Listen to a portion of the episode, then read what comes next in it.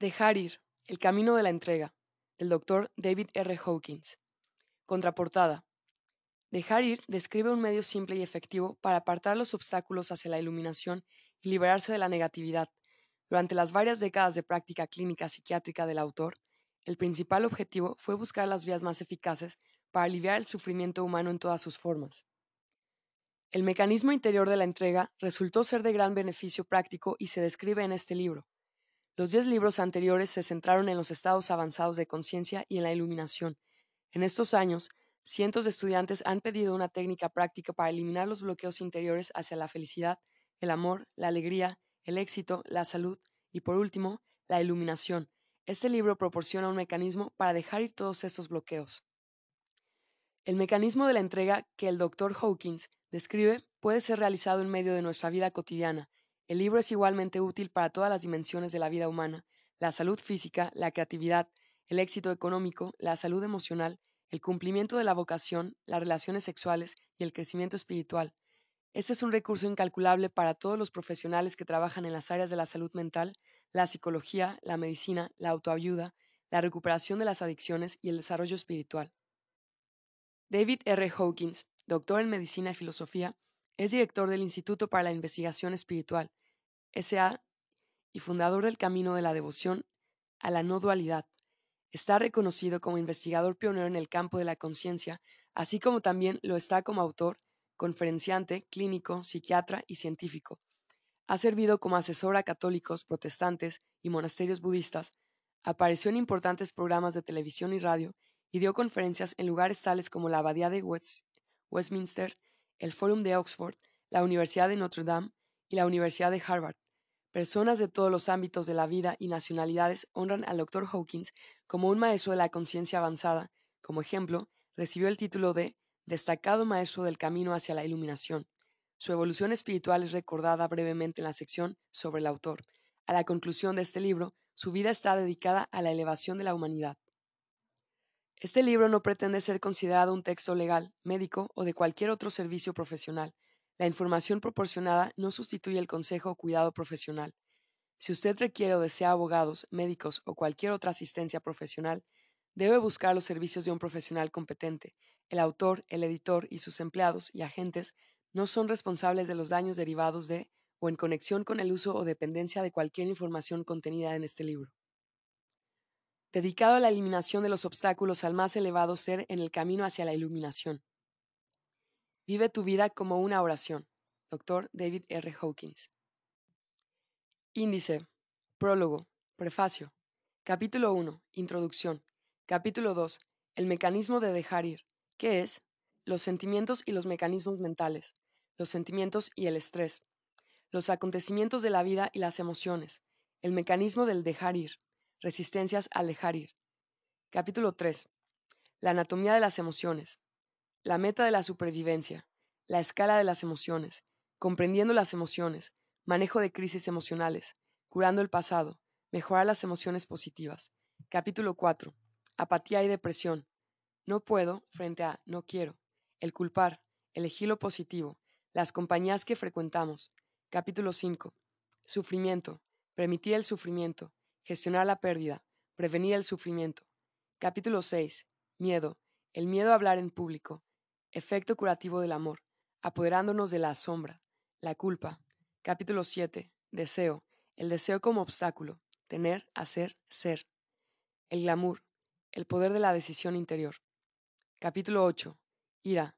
Usar la ira positivamente. El autosacrificio, el reconocimiento, las expectativas, el resentimiento crónico. Capítulo 9. Orgullo. La vulnerabilidad del orgullo. Humildad, alegría y gratitud. Las opiniones. Capítulo 10. Coraje. El coraje de dejar. Autoempoderamiento. Conciencia de los demás. Capítulo 11. Aceptación. Todo es perfecto tal como es. Aceptación del ser y de los demás. La responsabilidad personal. Capítulo 12. Amor. El amor en la vida cotidiana. El amor cura. Amor incondicional. Unidad. Capítulo 13. Paz. El profundo impacto de la paz. La transmisión silente. Entregarse a la realidad última. Capítulo 14. Reducir el estrés y la enfermedad física. Aspectos psicológicos y propensión al estrés. Aspectos médicos del estrés. respuesta del sistema energético al estrés y al sistema de la acupuntura. Intervenciones para aliviar el estrés, la prueba kinesiológica, la técnica de la prueba kinesiológica, la relación de la conciencia con el estrés y la enfermedad. Capítulo 15. La relación entre mente y cuerpo, la influencia de la mente, creencias que predisponen a la enfermedad, comparación con otras técnicas. Capítulo 16. Los beneficios del dejar ir, el crecimiento emocional, solventando problemas, el estilo de vida, la resolución de problemas psicológicos, comparación con la psicoterapia. Capítulo 17. La transformación, la salud, la abundancia, la felicidad, el estado de libertad interior. Capítulo 18. Relaciones, los sentimientos negativos, la condición humana, los sentimientos positivos, las relaciones sexuales. Capítulo 19.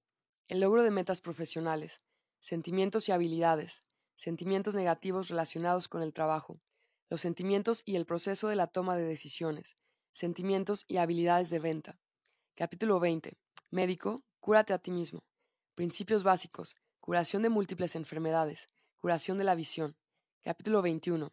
Preguntas y respuestas, las metas religiosas y espirituales, la meditación y las técnicas interiores, la psicoterapia, el alcoholismo y la adicción a las drogas, las relaciones, el mecanismo, la entrega final. Apéndice A, mapa de la conciencia. Apéndice B, procedimiento de la prueba muscular. Referencias sobre el autor. Prólogo.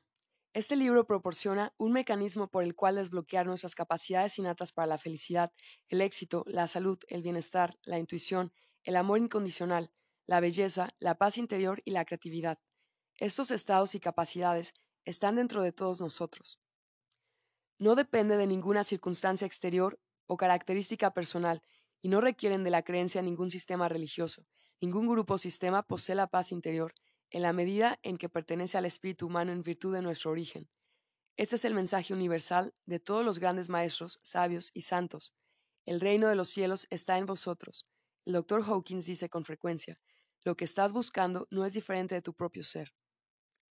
¿Cómo puede algo innato a nosotros, una parte integrante de nuestro verdadero ser, ser tan difícil de alcanzar? ¿Por qué tanta infelicidad si estábamos dotados para la felicidad? Si el reino de los cielos está dentro de nosotros, ¿por qué a menudo nos sentimos como en el infierno? ¿Cómo podemos liberarnos de los lodos de la no paz que hacen que nuestro camino hacia la paz interior parezca tan arduo como la melaza contrayéndose en un día frío? Es bueno saber que esa paz, felicidad, alegría, amor y éxito son intrínsecos a nuestro espíritu humano, pero ¿qué pasa con toda la ira, la tristeza, la desesperación, la vanidad, los celos, la ansiedad y los pequeños juicios diarios que amortiguan el sonido prístino del silencio en nosotros? ¿Existe realmente una manera de deshacerse del lodo y ser libre? ¿Danzar sin impedir la alegría? ¿Amar a todos los seres vivos? ¿Vivir en nuestra grandeza y cumplir nuestro potencial más elevado? ¿Convertirse en un canal de la gracia y la belleza en el mundo? En este libro, el Dr. Hawkins ofrece un camino hacia la libertad que anhelamos pero que encontramos difícil de alcanzar. Puede sonar contraintuitivo llegar a un lugar para dejar ir. Sin embargo, él certifica desde la experiencia clínica y personal que la entrega es la vía más segura hacia el cumplimiento total. Muchos de nosotros hemos sido educados para compaginar lo mundano e incluso el cumplimiento espiritual con el trabajo duro, mantener la nariz en la muela, vivir con el sudor de nuestra frente, y otros rigurosos axiomas heredados de una cultura impregnada de la ética protestante. De acuerdo con este punto de vista, el éxito requiere sufrimiento, afán y esfuerzo. Sin dolor no hay beneficio. Pero, ¿qué hemos conseguido con todo ese esfuerzo y dolor?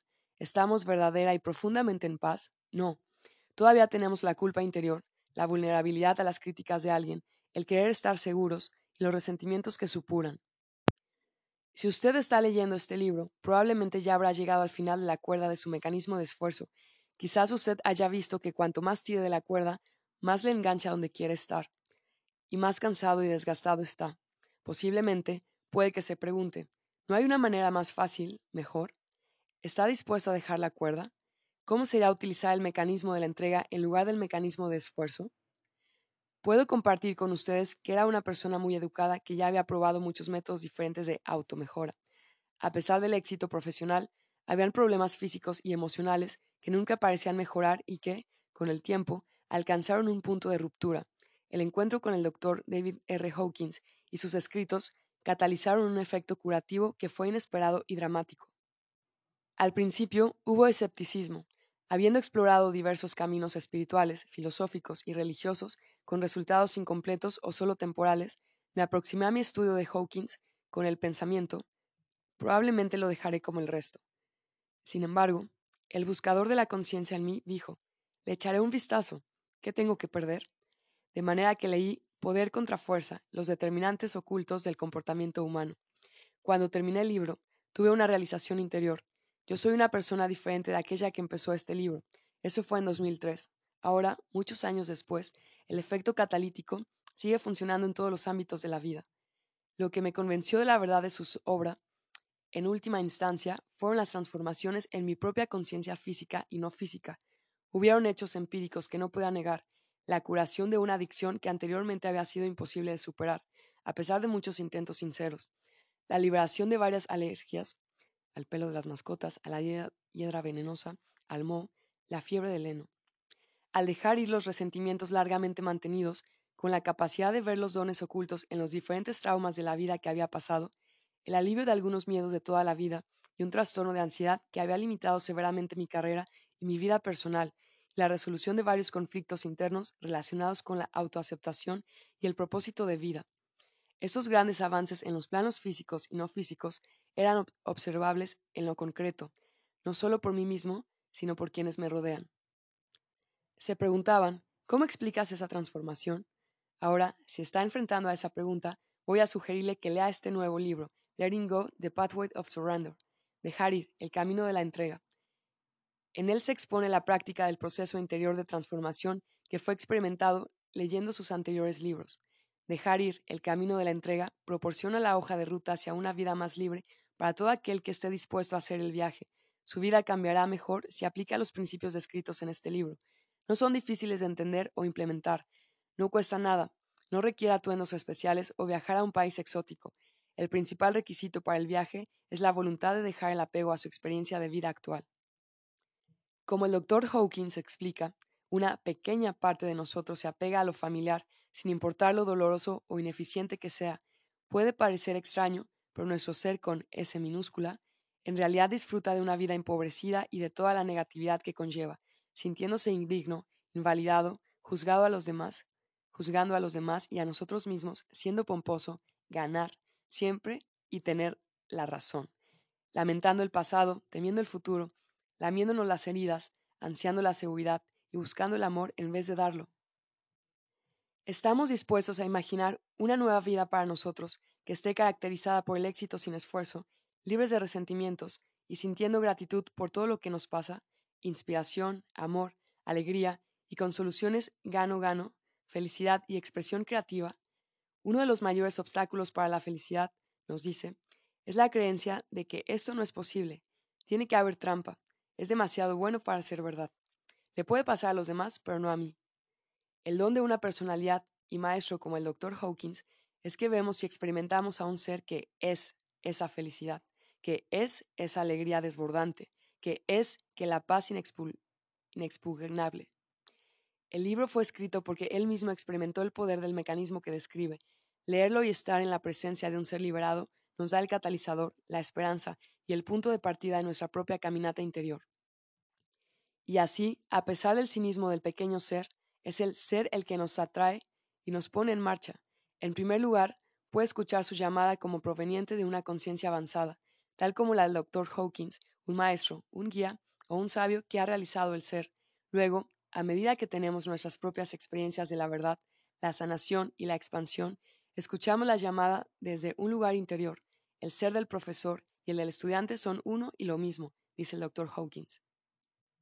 Él irradia las verdades de este libro, como buscadora seria, vio la mayor parte de la escritura espiritual contemporánea como superficial. Quise verificar la autenticidad de esta obra. Es de suma importancia saber, ¿este autor habla desde una verdadera realización interior? La respuesta es sí. Observaciones cercanas hechas durante varios años de entrevistas y visitas confirmaron el avanzado estado. En este libro nos recuerda la ley de la conciencia que dice, todos estamos conectados a nivel energético y una vibración más elevada, como el amor, tiene un poderoso efecto sobre las vibraciones más bajas, como el miedo. Siento la verdad de esta ley siempre que estoy con él.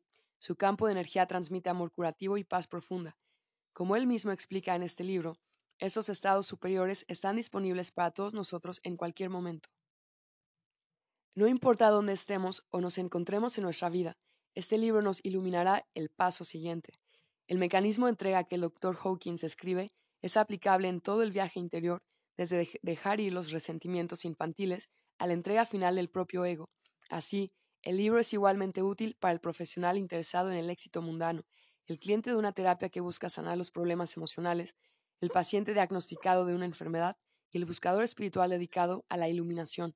El paso más importante para todos nosotros, aconseja, es reconocer que tenemos sentimientos negativos como consecuencia de nuestra condición humana y que estamos dispuestos a verlos sin juzgar.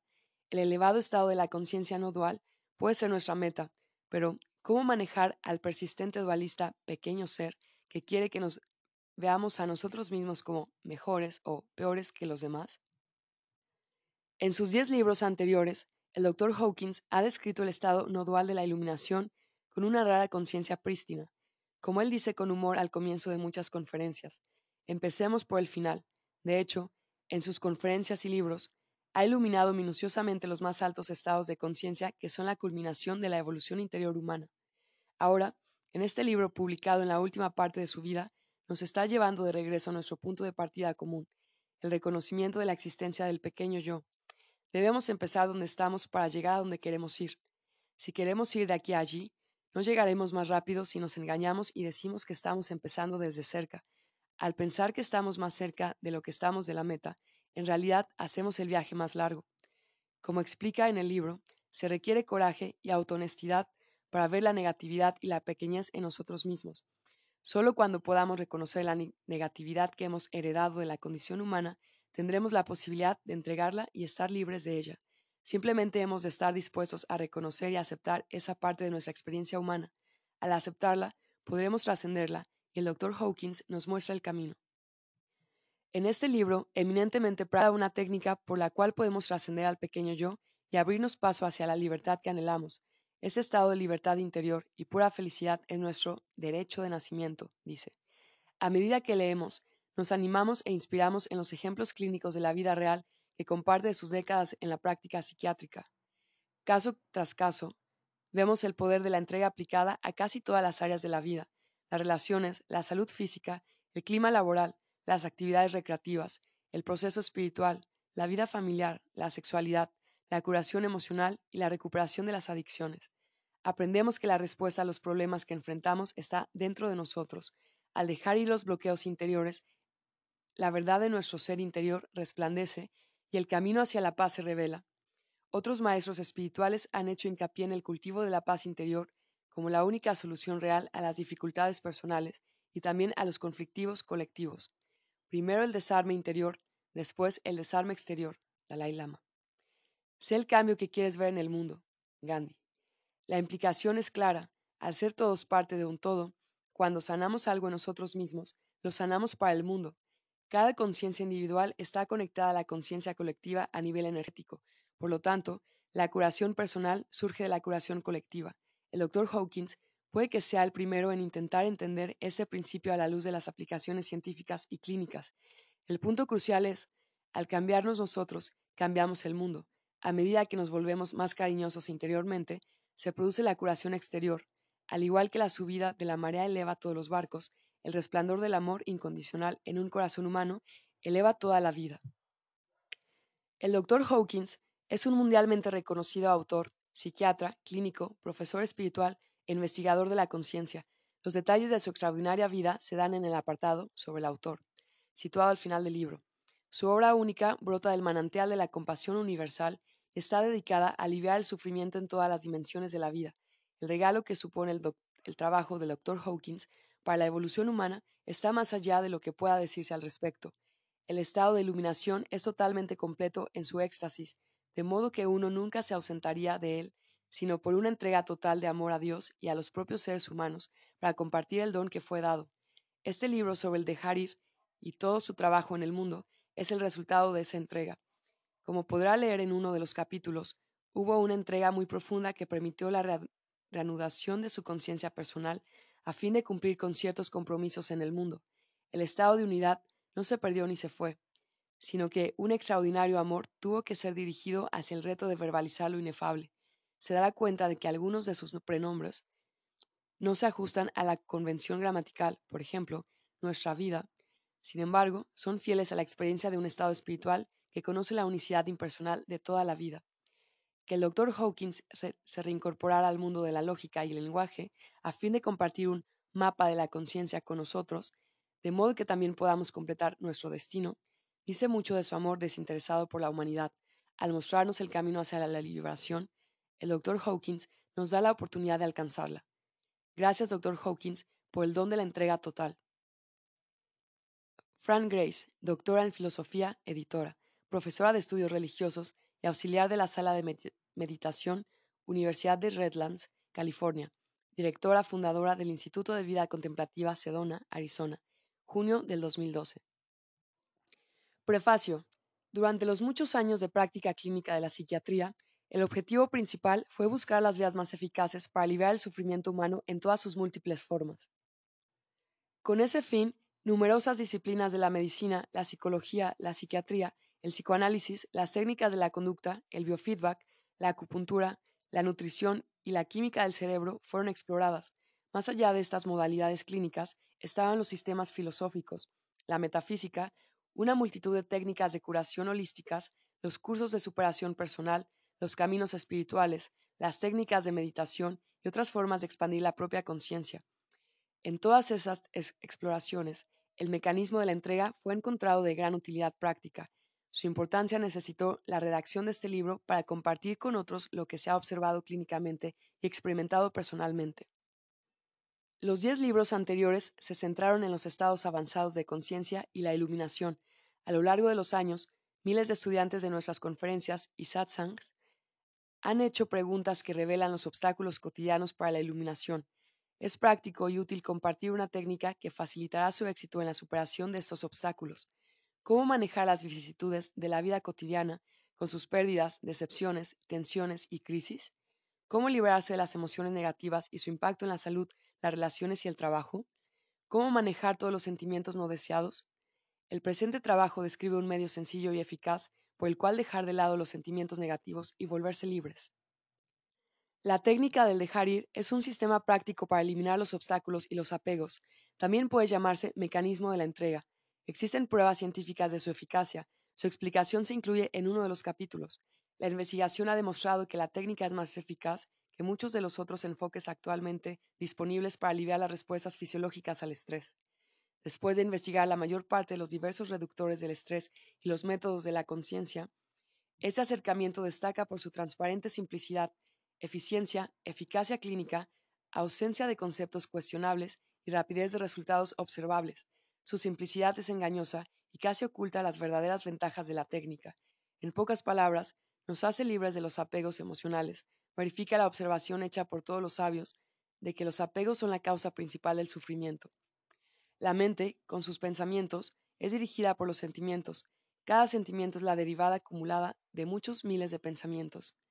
Porque la mayoría de las personas durante toda su vida reprimen, suprimen y tratan de escapar de sus sentimientos. La energía suprimida se acumula y busca expresarse a través de la aflicción psicosomática, los trastornos corporales, las enfermedades emocionales y la conducta desordenada en las relaciones interpersonales.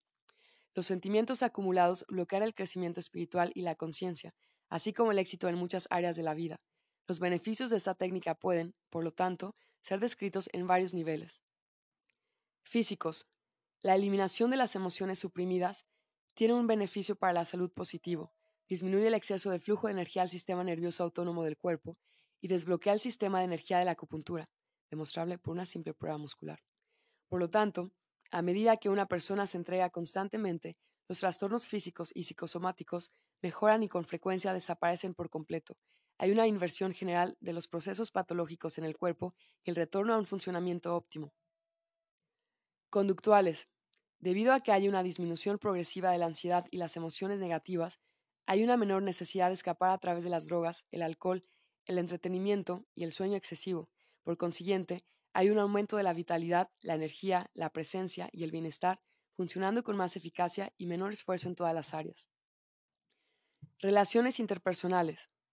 A medida que los sentimientos negativos son entregados, se da un incremento progresivo de los sentimientos positivos que deriva en una mejoría rápidamente observable de todas las relaciones.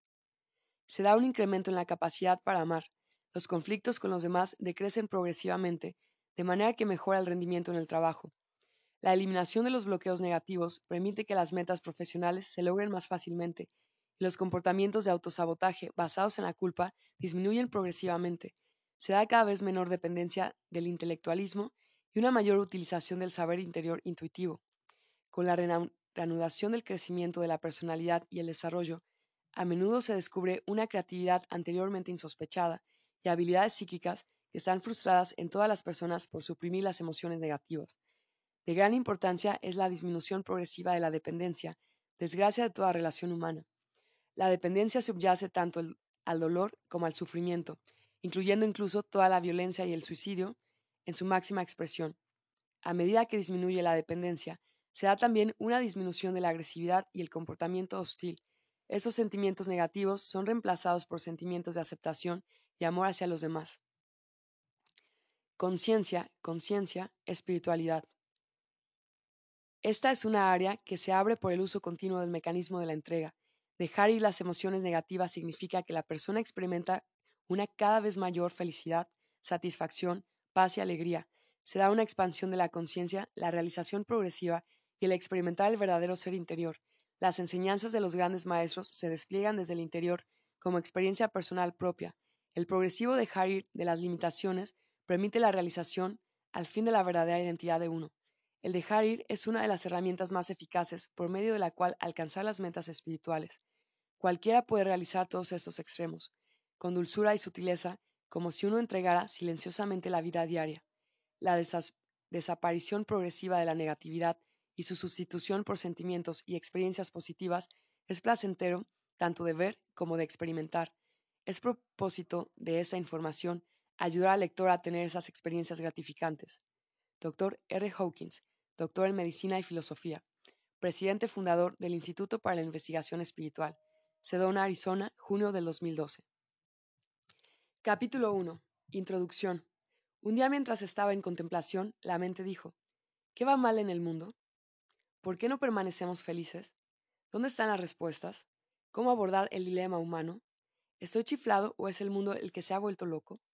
La solución a cualquier problema parece solo traer un alivio breve, ya que es la base del problema siguiente. ¿Es la mente humana la jaula de una ardilla sin esperanza? ¿Todo el mundo está confundido? ¿Sabe Dios lo que Él está haciendo? Dios ha muerto. La mente siguió parloteando. ¿Alguien tiene el secreto? No te preocupes, todo el mundo está desesperado. A algunos les parece guay. No puedo ver el porqué de todo este alboroto, dicen. La vida parece sencilla para mí. Tienen tanto miedo que ni siquiera pueden verlo. ¿Qué dicen los expertos?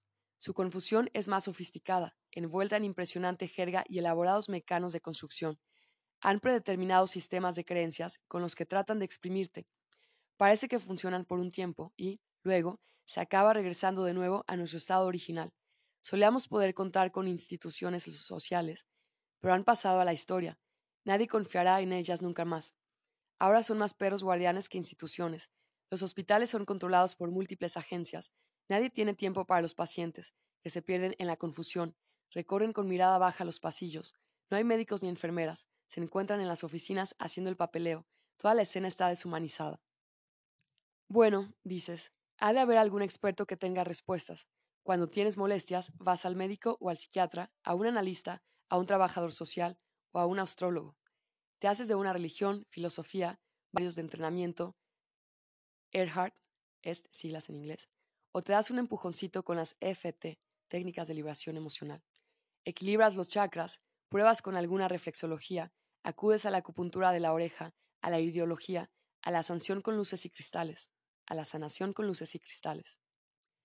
Meditas, cantas un mantra, bebes té verde, te interesan los pentecostales, expiras fuego y hablas en lenguas, consigues centrarte, aprendes NLP, programación neurolingüística, intentas las realizaciones, trabajas las visualizaciones, estudias psicología, te unes a un grupo junguiano, haces rolfet, pruebas de psicodélico, te haces una lectura psíquica, corres, te ejercitas tipo jazz, vas a colonias, te interesas por la nutrición y el aeróbics, te cuelgas boca abajo, llevas joyas psíquicas, consigues mayor visión, biofeedback, terapia gestal, visitas a tu homeópata, quiropráctico y naturópata, pruebas la kinesiología, descubres tu anagrama, tu tipo de anagrama, equilibras tus meridianos, te unes a un grupo de elevación de la conciencia, tomas tranquilizantes, consigues algunos chutes de hormonas, pruebas las sales de células, equilibras tus minerales, ruegas, suplicas e imploras, aprendes la proyección astral, te haces vegetariano, comes solamente repollo, pruebas la macrobiótica, lo orgánico, no comes OMG, organismos genéticamente modificados. Te reúnes con curanderos nativos americanos, haces una cabaña de sudación, prueba las hierbas chinas, la moxibustión, el shiatsu, la acupresión, el feng shui, vas a la India, encuentras a un nuevo gurú, te quitas la ropa, nadas en el Ganges, miras fijamente al sol, te afeitas la cabeza, comes con los dedos, te vuelves realmente sucio y te duchas con agua fría.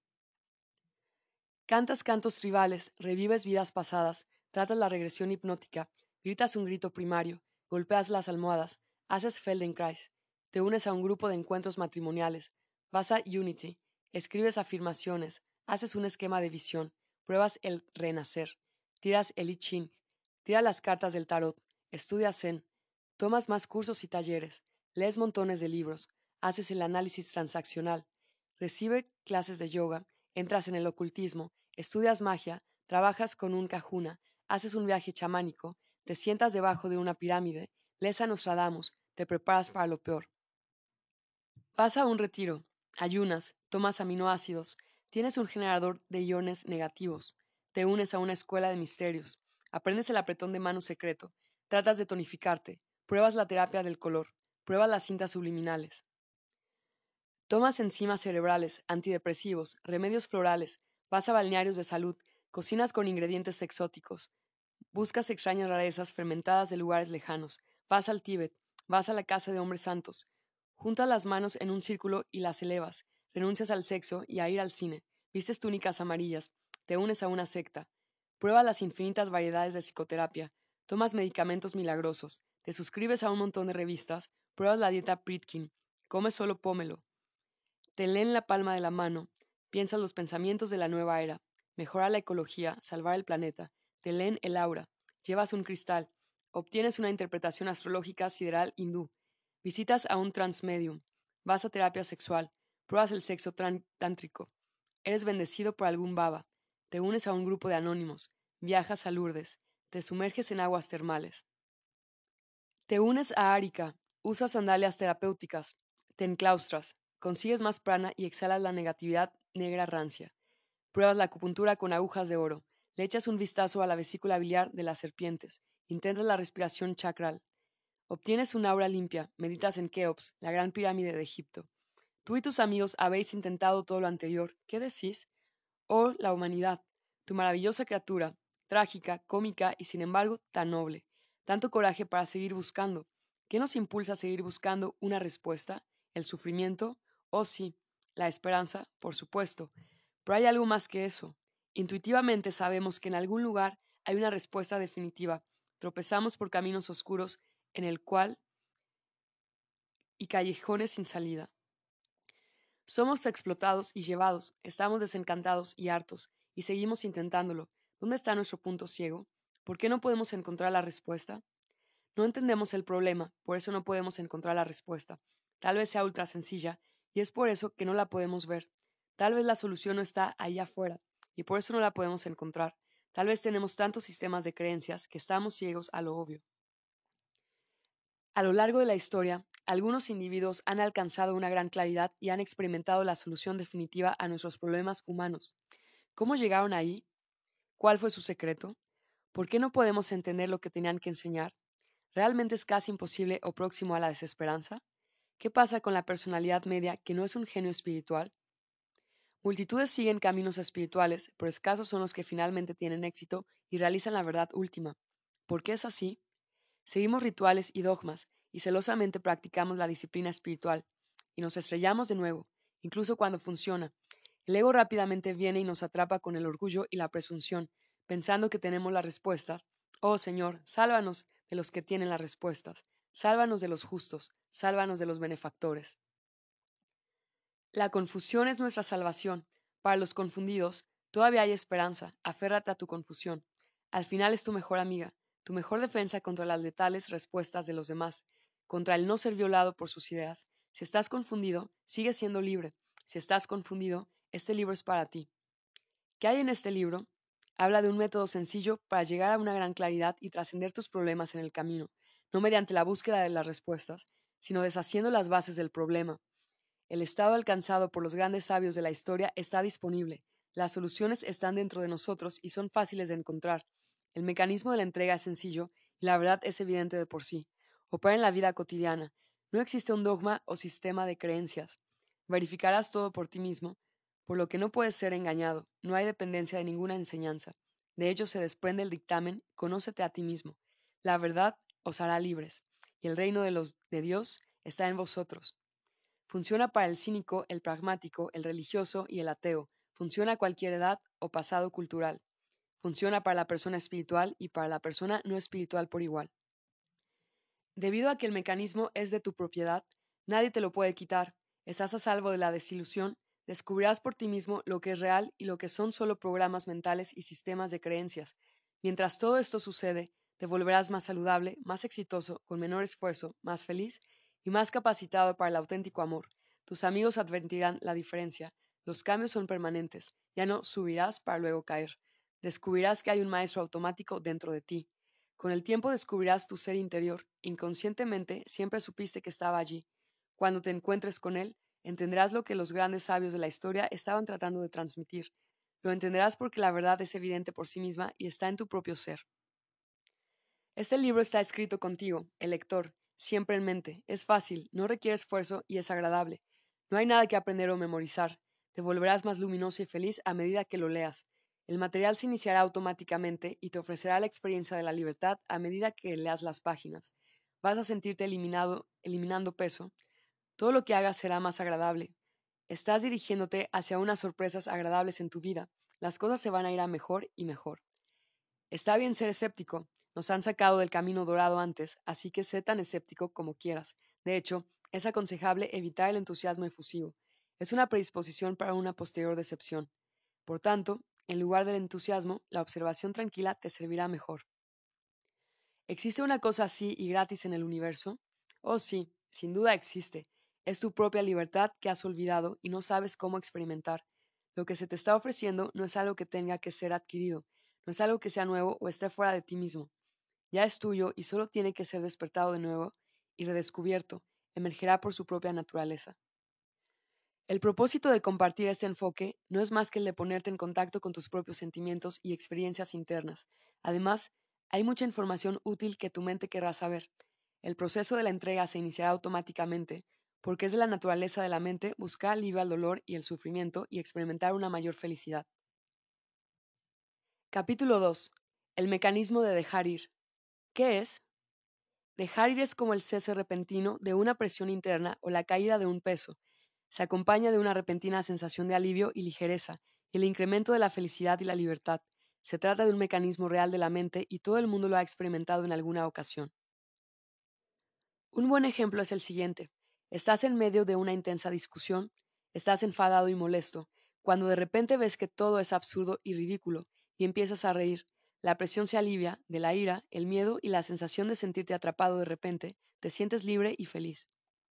Piensa en lo maravilloso que sería poder hacer eso en todo momento, en cualquier lugar y en cualquier situación, que pudieras sentirte siempre libre y feliz y nunca ser acorralado por tus sentimientos enfrentados.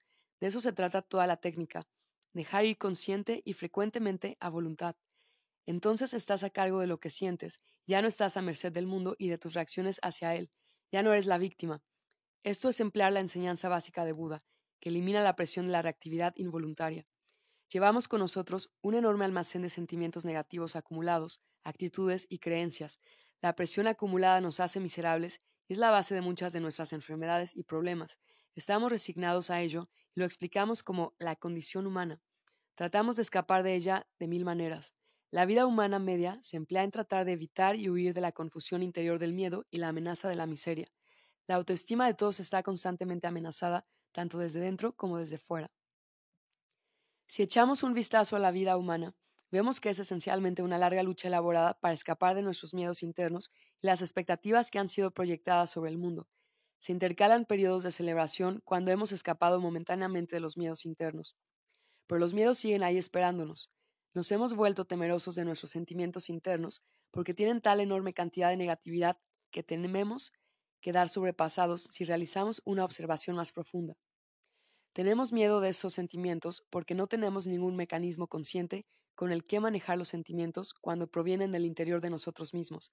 Debido a que tenemos miedo a enfrentarnos a ellos, continúan acumulándose y, finalmente, en secreto empezamos a buscar cómo adelantar la muerte para que todo el dolor termine. No son los pensamientos o los hechos los, los que son dolorosos, sino los sentimientos que los acompañan. Los pensamientos en y por sí mismos no son dolorosos, sino los sentimientos que subyacen en ellos.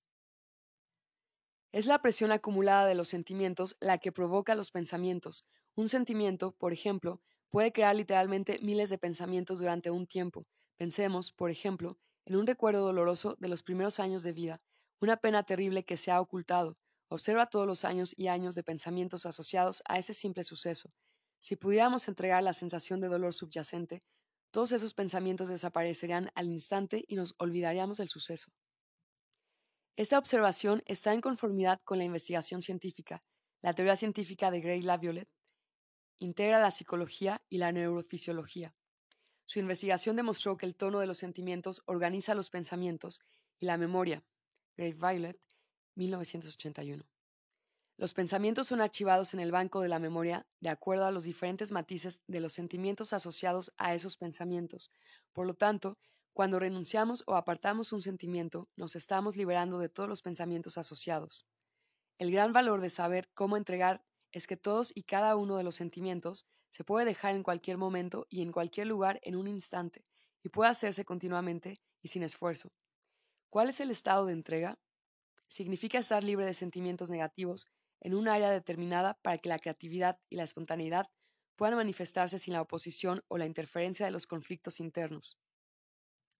Estar libres de conflictos internos y expectativas es dar a quienes comparten nuestra vida la mayor libertad, nos permite experimentar la naturaleza básica del universo, que según se descubrió, es manifestar el mayor bien posible en cada situación.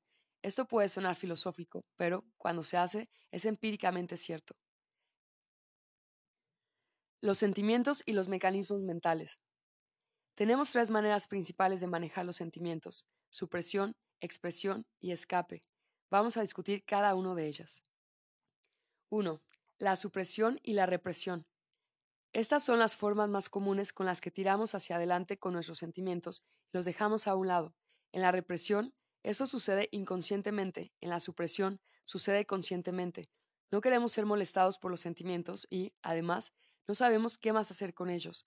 Tenemos suerte de sufrir con ellos y tratar de seguir funcionando de la mejor manera que podamos, los sentimientos que seleccionamos para ser suprimidos o reprimidos lo son en conformidad a los programas consciente e inconsciente que acarreamos por costumbre social y educación familiar. La presión de los sentimientos suprimidos es sentida luego como irritabilidad, cambios de humor, tensión en los músculos del cuello y la espalda, dolores de cabeza, calambres, trastornos menstruales, colitis, indigestión, insomnio, hipertensión, alergias y otras condiciones somáticas. Cuando reprimimos un sentimiento, es porque hay tanta culpa y miedo por la sensación que ni siquiera es conscientemente sentida en absoluto. Se convierte al instante en una estocada en el inconsciente, tan pronto como amenaza en emerger. El sentimiento reprimido es luego manejado de varias maneras para garantizar que se mantiene reprimido y fuera de la conciencia. De esos mecanismos utilizados por la mente para mantener el sentimiento reprimido, la negación y la proyección son quizás los métodos más conocidos, ya que tienden a ir juntos y reforzarse el uno al otro. La negación deriva en emociones importantes y bloqueos para la maduración.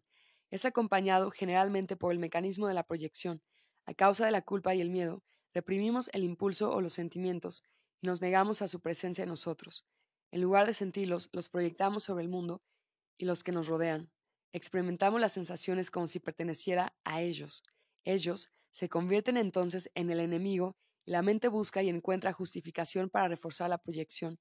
La culpabilidad se sitúa en las personas, los lugares, las instituciones, los alimentos, las condiciones climáticas, los acontecimientos astrológicos, Las condiciones sociales, el destino, Dios, la suerte, el diablo, los extranjeros, los grupos étnicos, los rivales políticos y otras cosas fuera de nosotros mismos. La proyección es el principal mecanismo utilizado en el mundo de hoy. Es responsable de todas las guerras, los disturbios y los desórdenes civiles. Incluso se anima a odiar al enemigo para convertirse en un buen ciudadano. Mantenemos nuestra propia autoestima a costa de los demás y, con el tiempo, esto deriva en descomposición social. El mecanismo de la proyección subyace a todo ataque, violencia, agresión y toda forma de destrucción social. 2. Expresión. Con este mecanismo, la sensación es airada, verbalizada o afirmada por el lenguaje corporal y representada en un sinfín de demostraciones en grupo. La expresión de los sentimientos negativos permite dejar salir solo la suficiente presión interior para que, de este modo, el resto pueda ser suprimido. Este es un punto muy importante a entender, porque muchas personas en la sociedad de hoy creen que expresar sus sentimientos les libera de los sentimientos. Los hechos demuestran lo contrario. La expresión de un sentimiento, primero, tiende a propagar este sentimiento y darle mayor energía. En segundo lugar, la expresión del sentimiento simplemente permite que el resto sea suprimido fuera de la conciencia. El equilibrio entre supresión y expresión varía en cada individuo dependiendo de la educación primaria, las actuales normas culturales, las costumbres y los medios de comunicación. Expresarse está ahora en boga como resultado de una mala comprensión de la obra de Sigmund Freud y el psicoanálisis. Freud señaló que la expresión era la cura. Esta mala interpretación se convirtió en una licencia para la autoindulgencia a costa de los demás.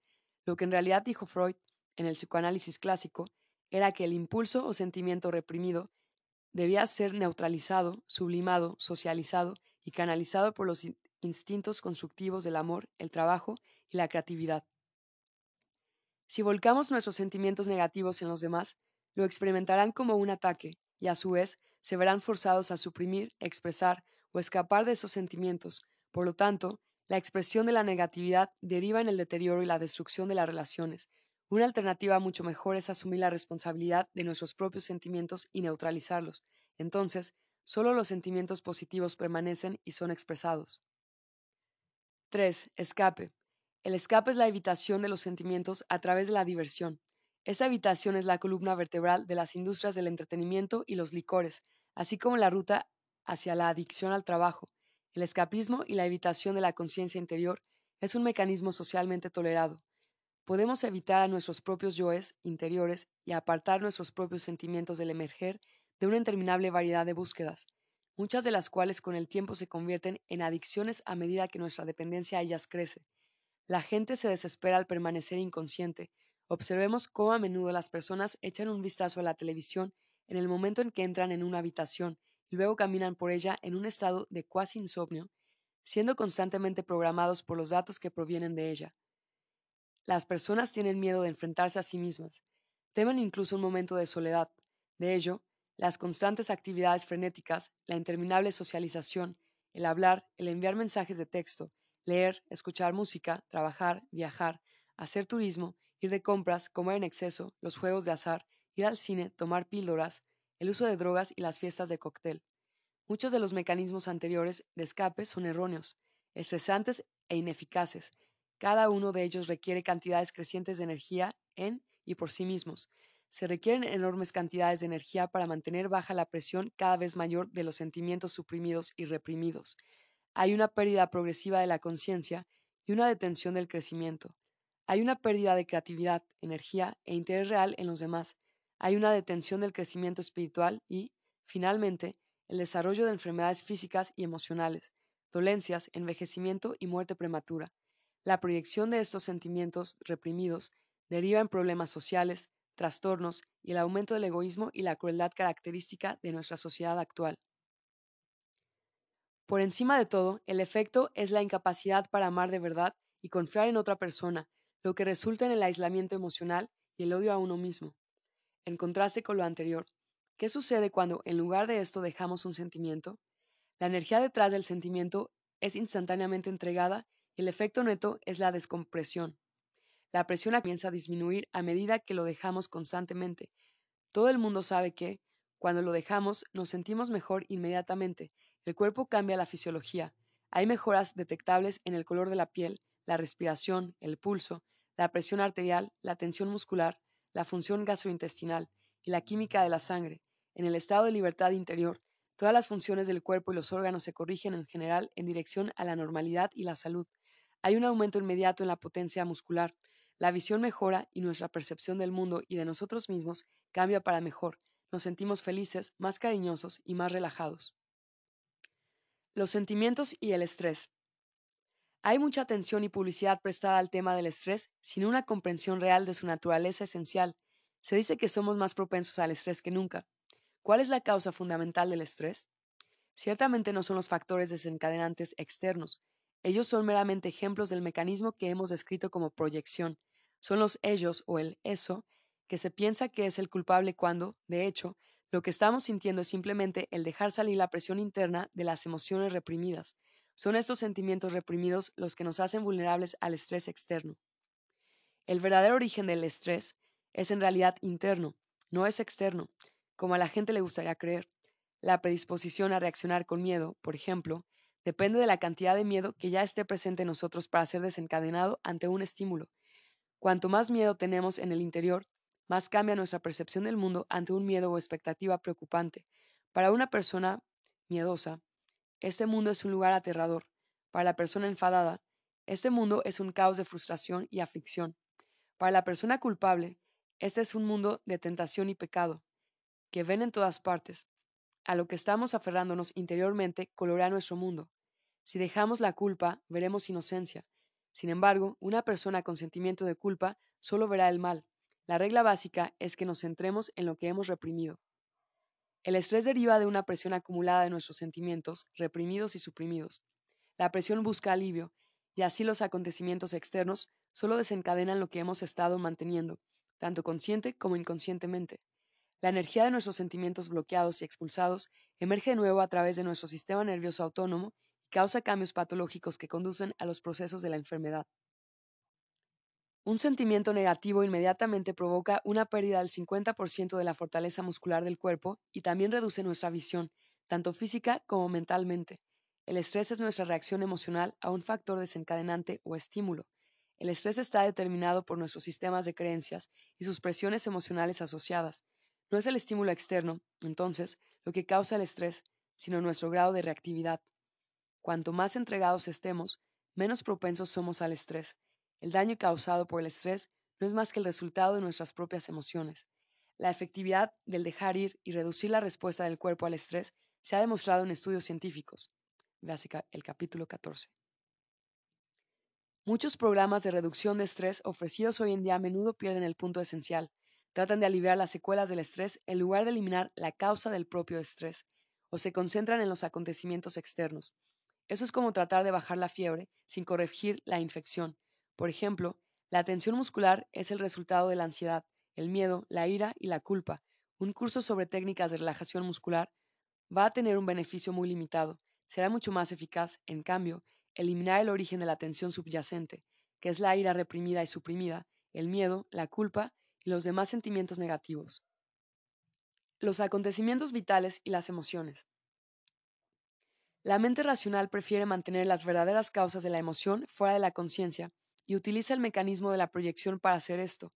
Culpa a los acontecimientos o a las otras personas por causar un sentimiento y se ve hacia a sí misma como la víctima inocente e indefensa de las causas externas. Ellos me hicieron enfadar. Él me ha trastornado. Eso me asustó.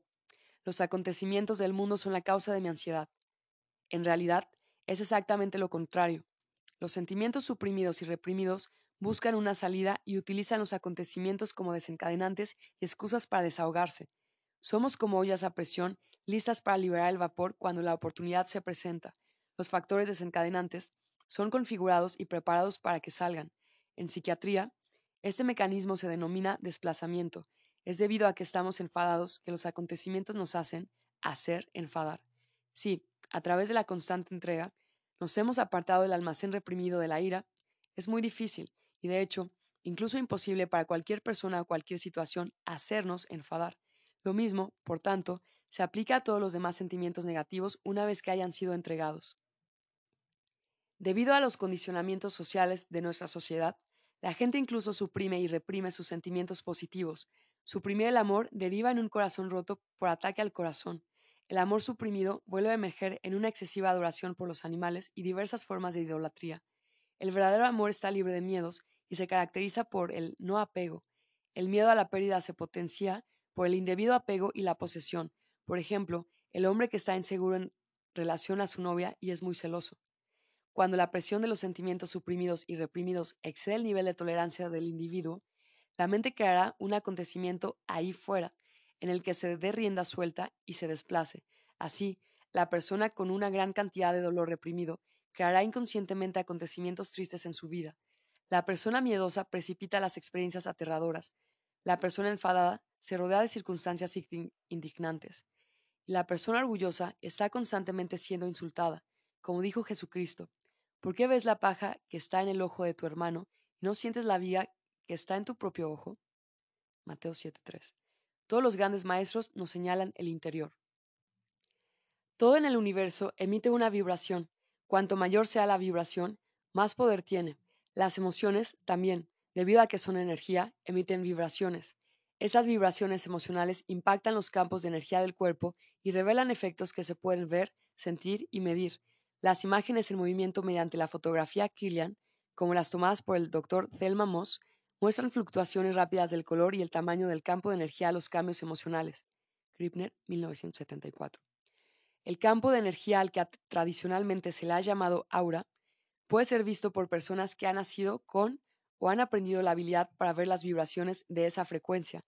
El aura cambia de color y de tamaño con las emociones. La prueba muscular también demuestra los cambios de energía que acompañan a las emociones y cómo los músculos de nuestro cuerpo responden instantáneamente a los estímulos positivos y negativos. Por lo tanto, nuestros estados emocionales básicos se transmiten al universo. La mente no tiene dimensiones o tamaño, y no está limitada por el espacio. Por lo tanto, la mente transmite su estado básico a través de la energía vibratoria a una distancia ilimitada. Esto significa que de manera rutinaria y sin quererlo, afectamos a los demás por nuestro estado emocional y pensamientos. Los patrones emocionales y sus formas de pensamiento asociadas, por ejemplo, pueden ser seleccionados y recibidos conscientemente por los psíquicos a una gran distancia. Esto puede ser demostrado experimentalmente, la base científica para esto ha sido un tema de gran interés en la física cuántica avanzada. Debido a que las emociones emiten un campo de energía vibratoria, afectan y determinan las personas que están en nuestras vidas. Los acontecimientos vitales quedan influenciados por nuestras emociones reprimidas y suprimidas en el nivel psíquico. Así, enfadarse atrae pensamientos de enfado. La regla básica del universo psíquico es que lo semejante atrae a lo semejante. Del mismo modo, el amor promueve el amor. De modo que la persona que ha dejado una gran cantidad de negatividad interior está rodeada de pensamientos de amor, episodios de amor, gente cariñosa y mascotas cariñosas, este fenómeno explica muchas citas de las escrituras y refranes comunes que han desconcentrado al intelecto, tales como los ricos se hacen más ricos y los pobres más pobres, y los que tienen consiguen. Como regla general, por tanto, las personas que acarrean con una conciencia apática atraen circunstancias de pobreza a sus vidas, los que tienen una conciencia de prosperidad atraen la abundancia a su vida. Debido a que todos los seres vivos están conectados en los niveles de la energía vibratoria, nuestro estado emocional básico es seleccionado y reaccionado por todas las formas de vida que nos rodean. Es bien sabido que los animales pueden ver instantáneamente el estado emocional básico de una persona. Hay experimentos que demuestran que incluso el crecimiento de las bacterias es afectado por las emociones humanas y que las plantas registran reacciones medibles a nuestro estado emocional. Baxter, 2003. El mecanismo del dejar ir el dejar ir implica ser consciente de un sentimiento, dejarlo crecer, estar con él y dejar que siga su curso sin querer que sea diferente o hacer nada en relación a él. Significa simplemente dejar que el sentimiento esté ahí y centrarse en dejar escapar la energía tras él. El primer paso es permitirte a ti mismo tener la sensación sin resistirla, airearla, temerla, condenarla o moralizar sobre ella. Significa abandonar el juicio y ver que es solo una sensación, la técnica consiste en estar con una sensación y entregar todos los esfuerzos por modificarla de alguna manera. Dejamos de querer resistir la sensación. Es la resistencia la que mantiene activa la sensación. Cuando renuncias a resistir o tratar de modificar la sensación, cambiará un nuevo sentimiento que será acompañado de una sensación más ligera. Una sensación que no es resistida desaparecerá a medida que la energía tras ella se, se disipe. Al comenzar el proceso, te darás cuenta de que tienes miedo y culpa por tener sentimientos. Habrán resistencias a los sentimientos en general. Es más fácil permitir que afloren los sentimientos si dejamos antes la reacción a tener esos sentimientos. El miedo al propio miedo es un buen ejemplo de esto. Deja el miedo o la culpa que tienes por la primera sensación, luego consigue entrar en el sentimiento en sí. Cuando dejes ir, ignora todo pensamiento, céntrate en la propia sensación, no en los pensamientos. Los pensamientos son interminables, se autorrefuerzan, y solo engendran más pensamientos. Los pensamientos no son más que racionalizaciones de la mente para tratar de explicar la presencia de la sensación. La verdadera razón de la sensación es la presión acumulada tras los sentimientos que la está forzando a salir en ese momento. Los pensamientos o acontecimientos externos son solo una excusa compuesta por la mente. A medida que nos familiaricemos más con dejarla ir, nos daremos cuenta de que todos los sentimientos negativos están asociados a nuestro miedo básico relacionado con la supervivencia y que todos los sentimientos no son más que programas de supervivencia que la mente cree necesarios. La técnica del dejar ir deshace los programas progresivamente. A través de ese proceso, el motivo subyacente tras los sentimientos se vuelve más y más evidente. Estar entregado significa no tener emociones fuertes sobre una cosa. Está bien si pasa y está bien si no pasa. Cuando somos libres, Dejamos los apegos. Podemos disfrutar de una cosa, pero no la necesitamos para nuestra felicidad. Hay una progresiva disminución de la dependencia de todo y todos fuera de nosotros mismos. Estos principios son conformes a las enseñanzas básicas de Buda de evitar el apego a los fenómenos mundanos, así como también a la enseñanza básica de Jesucristo de estar en el mundo pero no ser de él. A veces entregamos un sentimiento y nos damos cuenta de que retorna o continúa. Esto se debe a que todavía hay más de él a entregar. Hemos rellenado con todos esos sentimientos nuestras vidas y puede haber una gran cantidad de energía presionando que necesite salir y ser reconocida. Cuando se produce la entrega, hay una ligereza inmediata y mayor sensación de felicidad, casi como un subidón. Al dejar ir continuamente, es posible permanecer en ese estado de libertad. Los sentimientos van y vienen, y con el tiempo te das cuenta de que tú no eres tus sentimientos, sino que el verdadero tú se limita a presenciarlos. Dejas de identificarte con ellos, el tú que es consciente de lo que está pasando, siempre sigue siendo el mismo. A medida que te vuelves más y más consciente de la inmutable presencia interior, empiezas a identificarte con ese nivel de la conciencia. Te conviertes progresivamente ante todo en el castigo y no en el experimentador del fenómeno. Consigues aproximarte más y más al ser real y empiezas a ver que habías sido engañado por los sentimientos todo el tiempo. Pensaste que eras víctima de tus sentimientos. Ahora ves que no son la verdad sobre ti mismo, sino que son simplemente creados por el ego ese colector de programas que la mente ha creído erróneamente que son necesarios para la supervivencia. Los resultados del dejar ir son aparentemente rápidos y sutiles, pero los efectos son muy poderosos. Muchas veces dejamos algo, pero creer, creeremos que no es así. Serán nuestros amigos quienes nos hagan conscientes del cambio. Una de las razones para este fenómeno es que, cuando algo es totalmente entregado, desaparece de la conciencia. Ahora, debido a que nunca pensemos, pensamos en ello, no nos damos cuenta de que se ha ido. Este es un fenómeno común entre las personas que están creciendo en conciencia. No somos conscientes de todo el carbón que hemos peleado, paleado. Siempre estamos viendo la palada que estamos manejando en estos momentos. No nos damos cuenta de lo mucho que el montón se ha reducido. Muchas veces nuestros amigos y familiares son los primeros en darse cuenta. Para realizar un seguimiento de los avances, muchas personas mantienen un gráfico de sus ganancias, esto ayuda a vencer la resistencia que por lo general toma la forma de eso no está funcionando. Es común que personas que han hecho enormes ganancias digan simplemente no está funcionando. Tenemos que recordarnos a nosotros mismos a veces cómo éramos antes de empezar este proceso. Las resistencias al dejar ir. Dejar ir los sentimientos negativos es disolver el ego, el cual resistirá a cada paso. Esto puede derivar en escepticismo acerca de la técnica, olvidando entregar, el súbito escapismo repentino o aireando los sentimientos por expresar y representar, la solución es simplemente mantenerse en el dejar ir de los sentimientos que tienes sobre todo el proceso. Deja que la resistencia esté ahí, pero no resista la resistencia. Eres libre, no tienes que dejarla. Nadie te está forzando. Mira el miedo tras la resistencia. ¿A qué tienes miedo con respecto a este proceso? ¿Estás dispuesto a dejarlo? Mantente en el dejar ir de todos los miedos a medida que surjan la resistencia se resolverá. No hay que olvidar que estamos abandonando todos los programas que nos han convertido en un esclavo y una víctima durante mucho tiempo. Estos programas nos han cegado a la verdad de nuestra verdadera identidad. El ego está perdiendo terreno e intentará trucos y trampas. Una vez que empecemos a dejar ir, sus días están contados y su poder disminuirá. Uno de sus trucos es mantenerse inconsciente sobre la técnica en sí. Por ejemplo, decidir de repente que el mecanismo de la entrega no está funcionando, que las cosas siguen igual, que es confuso y también que es muy difícil de recordar y hacer. Eso es un signo de progreso real. Eso significa que el ego sabe que tenemos un cuchillo con el que troceamos libremente y está perdiendo terreno. El ego no es nuestro amigo, al igual que el control central en Tron 1982, quiere mantenernos esclavizados por sus programas. El dejar ir es una habilidad natural, no es algo nuevo o extraño, no es una enseñanza esotérica ni la idea de otra persona o un sistema de creencias. Solo estamos utilizando nuestra propia naturaleza interior para conseguir ser más libres y felices. Cuando dejas ir, no es útil pensar sobre la técnica, es mejor simplemente tan solo hacerlo. Con el tiempo se verá que todos los pensamientos son resistencia, son todas imágenes que la mente ha hecho para impedirnos experimentar lo que realmente es. Cuando hayamos estado dejando ir por un tiempo y hayamos comenzado a experimentar lo que realmente está pasando, nos reiremos de nuestros pensamientos. Los pensamientos son falsos, absurdas creencias construidas que oscurecen la verdad. Perseguir los pensamientos pueden mantenernos ocupados interminablemente.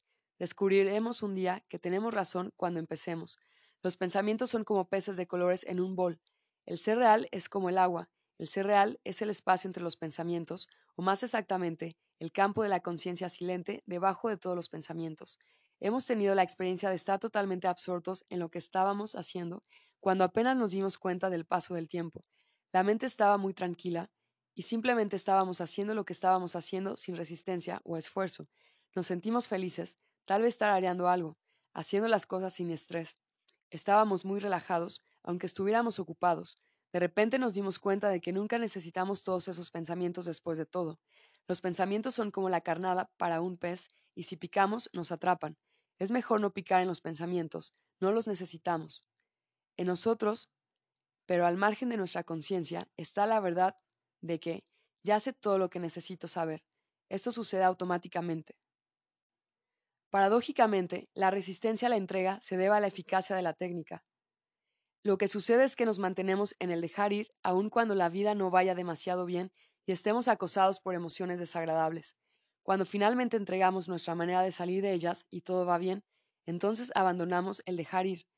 Esto es un error porque, por muy bien que nos podamos sentir, por lo general hay más por hacer. Aprovecha los estados elevados y el impulso de dejar ir. Sigue adelante porque será mejor y mejor a cada momento. El dejar ir gana cierto impulso, es fácil mantenerlo una vez se ha empezado. Cuanto mejor nos sintamos, más fácil es dejar. Ese es un buen momento para descender y dejar algunas cosas, la basura suprimida y reprimida, que no habríamos querido abordar si estuviéramos en el vertedero. Siempre hay una sensación de estar menguando y entregado. Cuando nos sentimos bien, las emociones son simplemente sutiles.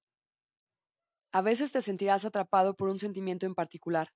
Basta con entregar la sensación de estar atrapado. Solo déjalo estar ahí y no lo resistas. Si no desaparece, ve si puedes dejar el sentimiento punto por punto y por partes. Otro bloqueo que puede ocurrir es el miedo de que si dejamos el deseo por algo, no lo conseguiremos. A menudo es beneficioso examinar algunas creencias comunes y dejar de creer que son ciertas desde el principio, como 1. Solo nos merecemos las cosas por el trabajo duro, la lucha, el sacrificio y el esfuerzo. 2. Sufrir es beneficioso y bueno para nosotros. 3. No conseguimos nada a cambio de nada. 4. Las cosas sencillas no valen mucho. Dejar ir algunas de estas barreras psicológicas hacia la propia técnica permitirá disfrutar de su esfuerzo y facilidad. Capítulo 3. La anatomía de las emociones. Existen numerosas psicologías complicadas de las emociones humanas. A menudo incluyen considerable simbología y referencias a la mitología y se basan en hipótesis que son debatidas acaloradamente. Como resultado de ello, Existen diversas escuelas de psicoterapia con objetivos y métodos diferentes. La simplicidad es uno de los rasgos de la verdad, por lo que vamos a describir un sencillo mapa factible y comprobable de las emociones que puede que pueda ser verificado por la experiencia subjetiva y también por las pruebas objetivas. La meta de la supervivencia. Cualquier psicología que sea estudiada revela que la meta humana primaria, la que suspende todas las demás, es la supervivencia. Cada deseo humano busca asegurar la propia supervivencia personal y la de los grupos con los que se identifica uno, tales como la familia, los seres queridos y el país.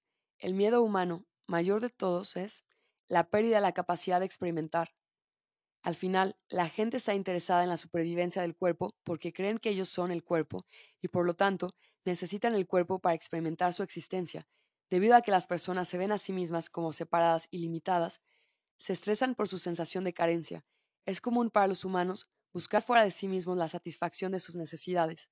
Eso les lleva a experimentarse vulnerables, ya que son insuficientes en sí mismos. La mente es, por lo tanto, un mecanismo de supervivencia, y su método de supervivencia es, principalmente, el uso de las emociones. Los pensamientos son engendrados por las emociones y, con el tiempo, las emociones se taquigrafían para los pensamientos. Miles e incluso millones de pensamientos pueden ser reemplazados por una sola emoción. Las emociones son más básicas y primitivas que los procesos mentales. La razón es la herramienta que la mente utiliza para lograr sus fines emocionales. Cuando es utilizada por el intelecto, la emoción básica subyacente es generalmente inconsciente o por lo menos está al margen de la conciencia. Cuando la emoción subyacente es olvidada o ignorada y no experimentada, las personas son inconscientes de la razón de sus acciones y desarrollan todo tipo de razones plausibles. De hecho, con frecuencia no saben por qué están haciendo lo que están haciendo. Hay una manera simple de volverse consciente de la mente emocional subyacente detrás de cualquier actividad utilizando la pregunta ¿para qué? Con cada respuesta ¿para qué? se pregunta una y otra vez hasta que el sentimiento básico es descubierto. Un ejemplo podría ser el siguiente. Un hombre quiere un nuevo Cadillac. Su mente da todas las razones lógicas, pero la lógica realmente no lo explica. Así que se pregunta a sí mismo, ¿para qué quiero el Cadillac? Bueno, se dice, es una muestra de estatus, reconocimiento, respeto y el estatus exitoso de sólido ciudadano. De nuevo, ¿para qué quiero el estatus? Por el respeto y la aprobación de los demás él puede decir. Y para asegurar ese respeto, de nuevo, ¿para qué quiero el respeto y la aprobación? Para tener la sensación de seguridad, de nuevo, ¿para qué quiero la seguridad? Para sentirme feliz. La pregunta continúa, ¿para qué? revela que en el fondo hay sentimientos de inseguridad, infelicidad y la falta de plenitud. Cada actividad o deseo revelará que el objetivo básico es lograr una cierta sensación. No hay otra meta más que la de superar el miedo y alcanzar la felicidad. Las emociones están conectadas con lo que creemos que va a garantizar nuestra supervivencia, no con lo que verdaderamente hará. Las emociones en sí son en realidad la causa del miedo básico que impulsa a todos a buscar la seguridad constantemente. La escala de las emociones. Por simplicidad y claridad, utilizaremos la escala de las emociones que se corresponde con los niveles de conciencia. Una presentación detallada de los niveles de conciencia, su fundamento científico y aplicaciones prácticas se encuentra en Poder contra fuerza, los determinantes ocultos del comportamiento humano. Hawkins, 1995-2012. En resumen, todo emite energía, ya sea positiva o negativa. Intuitivamente sabemos la diferencia entre una persona positiva, agradable, genuina, considerada, y otra negativa, avaricosa, mentirosa, rencorosa. La energía de la Madre Teresa era obviamente diferente de la energía de Adolf Hitler. La energía de la mayoría de la gente está en algún lugar de entre estas dos, la música, los lugares, los libros, los animales, las intenciones y toda la vida emite una energía que puede ser calibrada en cuanto a su esencia y su grado de verdad. Lo semejante atrae lo semejante. Las diferentes energías forman constelaciones de patrones atractores o niveles de conciencia. El mapa de la conciencia, ver apéndice A, proporciona una visión lineal, logarítmica de este terreno energético no lineal. Cada nivel de conciencia, o patrón atractor, es calibrado en una escala logarítmica de poder energético que van del 1 al 1000. El nivel de completa iluminación, 1000. En la parte superior del mapa representa el nivel más alto posible en el reino humano. Es la energía de Jesucristo, Buda y Krishna. El nivel de la vergüenza, 20, se encuentra en la parte inferior, cercana a la muerte, representando la mera supervivencia. El nivel del coraje, 200, es el punto crítico que marca el cambio de la energía negativa a la positiva, es la energía de la integridad, el ser veraz, el empoderamiento y el tener la capacidad de hacer frente a las cosas. Los niveles de conciencia por debajo del coraje son destructivos, mientras que los niveles superiores apoyan la vida. Una simple prueba muscular revela la diferencia. Los estímulos negativos, por debajo de 200, instantáneamente debilitan el músculo y los estímulos positivos, por encima de 200, instantáneamente, fortalecen el músculo. La verdad, poder, fortalece. La fuerza debilita. Por encima del nivel del coraje, la gente nos busca porque les damos energía, poder, y tenemos buena voluntad hacia ellos. Por debajo del nivel del coraje, las personas nos evitan porque les robamos energía, fuerza, y queremos usarlos para nuestras propias necesidades materiales o emocionales. Aquí esbozamos la escala básica, partiendo de las energías más elevadas y bajando hacia las inferior. Paz, 600. Esto se experimenta como perfección, felicidad, fluidez y unidad. Es un estado de no dualidad más allá de la separación y más allá del intelecto, en tanto que paz que sobrepasa todo entendimiento se describe como iluminación y entendimiento, es rara en el reino humano. Alegría, 540. El amor que es incondicional e inmutable, a pesar de las circunstancias y las acciones de los demás. El mundo se ilumina con una exquisita belleza que es vista en todas las cosas. La perfección de la creación es evidente por sí misma, hay una cercanía a la unidad y al descubrimiento del ser, compasión por todo, enorme paciencia, sentimiento de unidad con los demás y preocupación por su felicidad. Una sensación de autorrealización y autosuficiencia prevalece. Amor. 500. Una forma de ser que perdona, nutre y apoya, que no procede de la mente, sino que emana del corazón. El amor se centra en la esencia de una situación, no en los detalles. Trata las generalidades y no de las particularidades. A medida que la percepción es reemplazada por la visión, no toma posición y ve el valor intrínseco y la amabilidad de todo lo que existe. Razón 400. Este aspecto distingue a los humanos del mundo animal. Existe la posibilidad de ver las cosas en abstracto, de conceptualizar, de ser objetivos y tomar decisiones rápidas y correctas. Su utilidad es enorme para la resolución de problemas. La ciencia, la filosofía, la medicina y la lógica son expresiones de este nivel. Aceptación 350. Esta energía es fácil de llevar, relajada y armoniosa, flexible, incluyente y libre de resistencias internas. La vida va bien. Tú y yo estamos bien. Me siento conectado. Cumples con la vida en los términos de la vida. No hay necesidad de culpar a otros o culpar a la vida. Voluntad. 310. Esta energía sirve a la supervivencia en virtud de una actitud positiva que da la bienvenida a todas las expresiones de la vida. Es amable, servicial, quiere ayudar y trata de estar al servicio. Neutralidad, 250. Se trata de una forma de vida que es cómoda, práctica y está relativamente libre de emotividad. Se está bien de cualquier manera. Está libre de posiciones rígidas, es no crítica y no competitiva. Coraje, 200. Esta energía dice, puedo hacerlo. Está determinada, entusiasmada con la vida, la productividad, la independencia y el autoempoderamiento. La acción efectiva es posible. Orgullo, 175.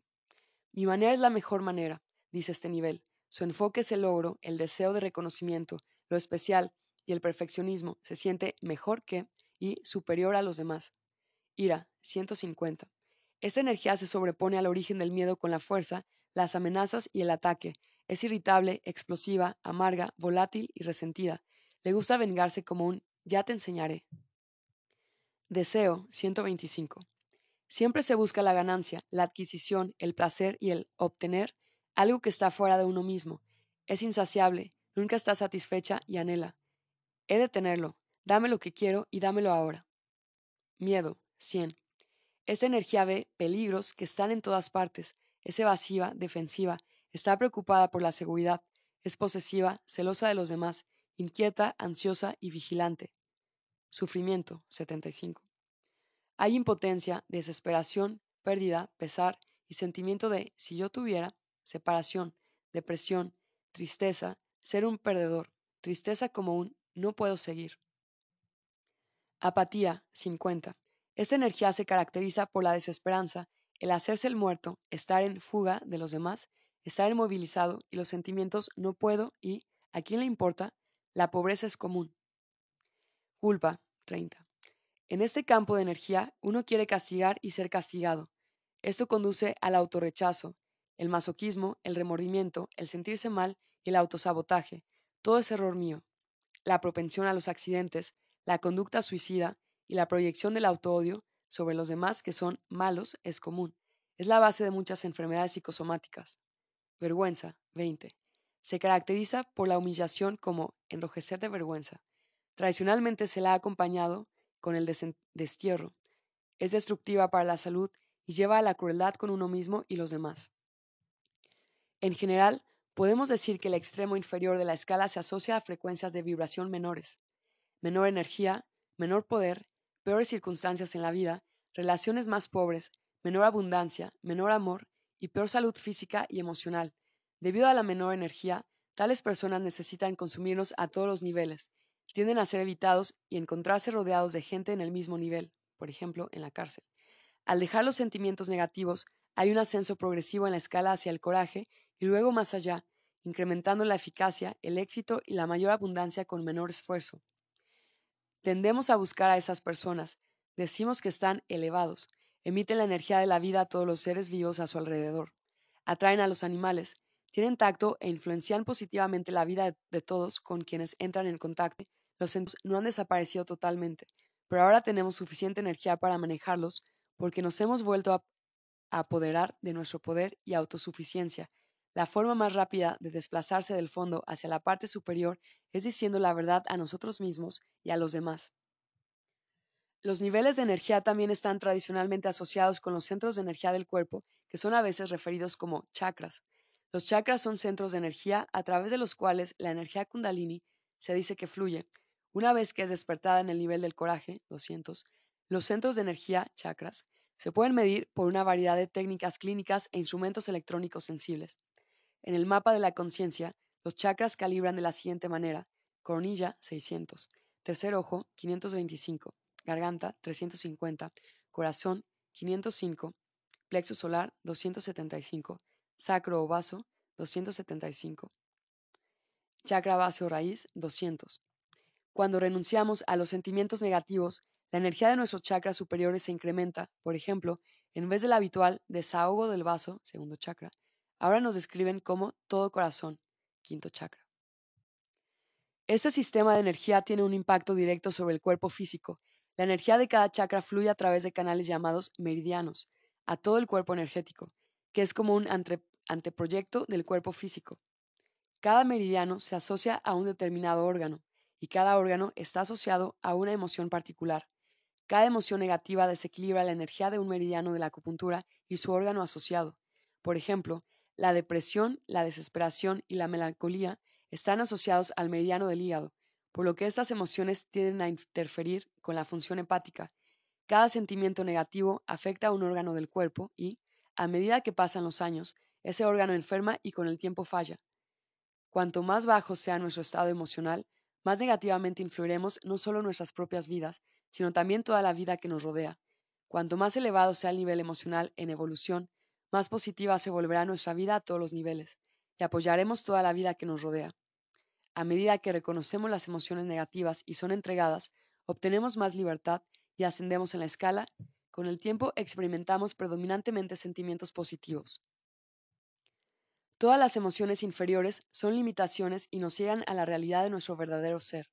A medida que nos entregamos, ascendemos en nuestro camino por la escala y cerca de la parte superior, un nuevo tipo de experiencia comienza a suceder. En una parte muy superior de la escala se produce la realización del verdadero ser de uno y los diferentes niveles de iluminación. La importancia principal de esto es tener en cuenta que, a medida que conseguimos mayor y mayor libertad, sucede lo que el mundo llama conciencia espiritual, intuición y crecimiento de la conciencia. Esta es la experiencia común de todos los que entregan sus sentimientos negativos. Ellos se vuelven más y más conscientes, Aquello que es imposible ver o experimentar en los niveles inferiores de la conciencia se hace evidente por sí mismo e increíblemente obvio en los niveles superiores. Comprendiendo las emociones. De acuerdo con los hallazgos científicos, todos los pensamientos son archivados en el banco de memoria de la mente en un sistema de archivo basado en sentimientos asociados y sus finas gradaciones. Greg Laviolette, 1982. Son archivados de acuerdo con el tono de sus sentimientos y no por hechos, en consecuencia, existe una base científica para la observación de que la autoconciencia se incrementa mucho más rápidamente al observar los sentimientos que los pensamientos. Miles de pensamientos pueden literalmente llegar a ser afectados por un solo sentimiento asociado. La comprensión de la emoción subyacente y su correcto manejo es, por lo tanto, más gratificante y menos consumidora de tiempo que ocuparse de los propios pensamientos. Al principio, Si uno no está familiarizado con todo el tema de los sentimientos, es aconsejable a menudo comenzar simplemente observándolos sin ninguna intención de hacer nada con ellos. De esta manera, sucederán algunas aclaraciones sobre las relaciones entre sentimientos y pensamientos. Después hay más familiaridad y puede darse luego un poco de experimentación. Por ejemplo, algunas áreas de pensamientos que tienden a repetirse pueden ser atrapados y la sensación asociada a ellos identificarse. Puede entonces trabajarse con la sensación al aceptar primero que está ahí, sin resistirse a ella o condenarla, luego uno comienza a vaciar la energía de la sensación directamente, dejándola estar hasta que se agote. Un poco más tarde, el pensamiento anterior puede ahora ser visto y se observará que sus características han cambiado. Si las sensaciones han sido totalmente entregadas y apartadas, por lo general todos los pensamientos asociados a ella habrán desaparecido por completo y habrán sido reemplazados por un pensamiento concluyente con el que manejar el tema más rápidamente. Por ejemplo, está el caso de un hombre que extravió su pasaporte poco antes de ir a un país extranjero. A medida que la fecha de salida prevista se acercaba más y más, su pánico interior se acumulaba, su mente se aceleró rápidamente, tratando de pensar dónde podría haberse perdido el pasaporte. Lo buscó arriba y abajo, intentó varios trucos mentales en vano, se reprendía a sí mismo, ¿Cómo pude haber sido tan estúpido de perder el pasaporte? Ahora no hay tiempo para conseguir otro. A medida que el fatídico día se acercaba, se enfrentó a un dilema real. Sin pasaporte no hay viaje.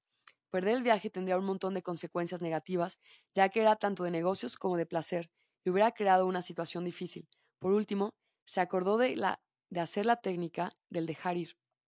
Se sentó y se preguntó a sí mismo, ¿cuál es el sentimiento básico que he estado ignorando? Para su sorpresa, el sentimiento básico que le vino fue el sufrimiento. El sufrimiento se asoció a no querer separarse de alguien a quien quería mucho. También había un miedo asociado a la pérdida de la relación, al menos al debilitamiento de la misma debido a su ausencia. Al soltar el dolor y el miedo asociado, de repente se sintió en paz con el asunto. También llegó a la conclusión de que si la relación no podía manejar una ausencia de dos semanas, no valía mucho la pena de todos modos, así que no había realmente nada que arriesgar. Tan pronto como se sintió en paz, al instante recordó dónde estaba el pasaporte. De hecho, estaba en un lugar tan sencillo y obvio que solo el bloqueo inconsciente podía explicar por qué no lo había recordado. Huelga decir que todos los miles de pensamientos acerca de la pérdida del pasaporte, el viaje fallido y las posibles consecuencias al instante desaparecieron. Su estado emocional se convirtió en uno de gratitud y felicidad en vez de la frustración. El dejar ir puede ser muy útil en las situaciones de la vida cotidiana, pero su uso en las crisis vitales puede ser crucial para la prevención y el alivio de una gran cantidad de sufrimiento. En una crisis vital, por lo general, hay un desbordamiento de las emociones.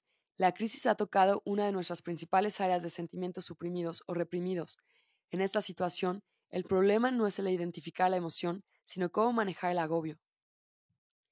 Manejo de crisis emocionales. Debido a que este es un problema muy difícil para la mayoría de la gente, se requieren algunos detalles. Hay varias técnicas que ayudan a moverse a través de los desastres emocionales mucho más rápidamente y con un mejor resultado final, que permitirán que fluyan por sí mismos. Recordemos los mecanismos habituales que la mente consciente utiliza para manejar las emociones, que son la supresión o represión, la expresión y el escape. Esos son solo perjudiciales cuando se usan sin intención consciente. En un apuro, a menudo es aconsejable utilizarlos, pero haciéndolo conscientemente. El propósito de esta maniobra es reducir la enorme cuantía abrumadora de la emoción misma a fin de que pueda ser desarmada y dejada punto por punto y por partes. Este proceso es descrito más adelante. Así, en este caso, es correcto conscientemente desprenderse de tanta emotividad como seamos capaces en ese momento. La emoción puede ser reducida en intensidad al compartir el sentimiento con amigos o mentores. Al expresar simplemente la sensación, algo de la energía tras ella se reduce, también es correcto en estas circunstancias conscientemente utilizar los mecanismos de escape, tales como salir de una situación social para tomar distancia de una ofensa, jugar con el perro, ver la televisión, ir al cine, escuchar música, hacer el amor o cualquiera de los hábitos de, un, de uno bajo estas circunstancias. Cuando el sentimiento se ha reducido a su pura cantidad e intensidad, lo mejor es empezar a dejar ir los pequeños aspectos de la situación en lugar de toda la situación en su conjunto y la emoción que la acompaña en sí misma. Para ilustrar este punto, tomemos el ejemplo de un hombre que pierde su trabajo después de muchos años con una compañía y ahora está en una abrumadora desesperación. Al utilizar los tres mecanismos ya descritos, algo de la emotividad puede ser reducida. Lo que puede ver, entonces, son algunas de las pequeñas trivialidades sobre el trabajo. Por ejemplo, ¿podrá dejar de querer almorzar donde siempre ha almorzado con su colega de trabajo? ¿Podrá dejar de querer aparcar su coche en la plaza de aparcamiento que siempre tuvo en el pasado? ¿Podrá dejar de querer ir a montar en el mismo ascensor? ¿Podrá dejar el apego a sus trajes? ¿Podrá dejar de querer el apego a su secretaria y su simpatía hacia ella? ¿Podrá dejar el apego a su ordenador? ¿Podrá dejar de ver al mismo jefe todos los días? ¿Podrá dejar de lado sus sentimientos de familiaridad con los ruidos de fondo en la oficina? El propósito de entregar estos aspectos menores de perder un trabajo que pueden parecer triviales es el de poner la mente en modo dejar ir. El modo del dejar ir nos lleva hasta el nivel del coraje, los sentimientos negativos han sido reconocidos y trabajados, en consecuencia, han perdido su carga. De pronto, existe la conciencia de que tenemos el coraje de enfrentar la situación, reconocer nuestros sentimientos y hacer algo al respecto. A medida que las trivialidades son entregadas, curiosamente, el suceso principal se vuelve menos y menos opresivo. La razón de este fenómeno es que, cuando utilizamos el mecanismo de la entrega en una emoción, estamos entregando todas las emociones al mismo tiempo, es como si todas las emociones tuvieran la misma energía subyacente, de modo que al entregar en una dirección, entregamos los sentimientos que, que parecen, en la superficie, estar en una dirección opuesta. Este es un tema de la experiencia clínica, debe ser intentado personalmente para creerlo. Después de utilizar estos cuatro métodos anteriores, supresión, expresión, escape, entrega de los pequeños aspectos, un quinto método se hace evidente ahora, cada emoción fuerte es en realidad una combinación de varias emociones subsidiarias. El complejo emocional total puede ser desarmado. Así, por ejemplo, el hombre que ha perdido su empleo inicialmente tiene un sentimiento de desesperación, pero a medida que él comienza a entregar lo periférico y a medida que disminuye su agobio a través de conscientemente utilizar la fuga, la supresión y la expresión, ahora se da cuenta que también hay ira. Ve que la ira está asociada con el orgullo, hay una gran cantidad de ira en forma de resentimiento, no es autoinvalidación, lo que es una forma de ira expresada en contra de uno mismo. También hay un temor considerable, así, estas emociones asociadas ahora se pueden abordar ahora directamente. Por ejemplo, puede empezar a dejar ir el temor de que no va a encontrar otro trabajo. Cuando ese miedo se reconoce y se aparta, todas las posibilidades alternativas que existen se volverán evidentes para él, y, a medida que entrega el orgullo, pronto verá que no está afectado por un desastre económico como había pensado. Por lo tanto, a medida que desarma el complejo emocional, se aparta cada una de las partes que lo componen. Cada componente tiene ahora menos energía y puede ser entregado individualmente. Al salir del agobio, se recordará que una cierta parte de la emoción fue suprimida intencionalmente o escapada. Ahora puede volverse a examinar, de modo que ya no haga un daño residual, como el terminar en amargura, culpa inconsciente o disminuir la autoestima. Los fragmentos del complejo emocional pueden repetirse durante un periodo de tiempo, incluso años, sin embargo, debido a que son ahora pequeños fragmentos, cada uno puede ser manejado a medida que se presenta. Por lo menos la situación de crisis habrá sido pasada de forma segura y consciente. Manejar una crisis a nivel emocional y no intelectual reduce su duración de forma espectacular. En el caso de una persona que pierde su trabajo, manejarlo desde el nivel intelectual producirá miles de pensamientos y escenarios hipotéticos, la persona sufre muchas noches sin dormir debido a los pensamientos acelerados con los que la mente revisa la situación una y otra vez. Todo esto es inútil. Hasta que la emoción subyacente no sea entregada, los pensamientos se generarán indefinidamente. Todos sabemos de personas que han sufrido una crisis emocional hace muchos años y, todavía hoy, no se han recuperado. Han colorado su vida y han pagado un alto precio, y han pagado un alto precio por su falta de saber hacer en el manejo de las emociones subyacentes. Existen numerosos beneficios al manejar una crisis vital con éxito. Por un lado, la cantidad de emoción suprimida o reprimida es ahora mucho menor. La crisis ha obligado a renunciar a ella y, por lo tanto, la cantidad que queda almacenada es mucho menor. Hay una mayor sensación de autoestima y confianza, porque existe la conciencia de que uno puede sobrevivir y manejar lo que la vida le traiga. Hay una reducción general del miedo a la vida, una mayor sensación de dominio, una mayor compasión por el sufrimiento de los demás, y una mayor capacidad para ayudarles a superar circunstancias similares. Paradójicamente, después de una crisis vital, a menudo se da un periodo de duración variable de paz y tranquilidad, a veces acercándose al nivel de la experiencia mística. La noche oscura del alma con frecuencia precede estados de conciencia acrecentada. Uno de los ejemplos más conocidos de esta paradoja es ilustrado por las personas que han tenido experiencias cercanas a la muerte. En la actualidad hay muchos libros sobre el tema que revelan algo en común. Una vez que el peor de todos los miedos posibles, el miedo y la conmoción de la muerte, ha tenido que ser enfrentado, es sustituido por una profunda sensación de serenidad, paz, unidad e inmunidad al miedo.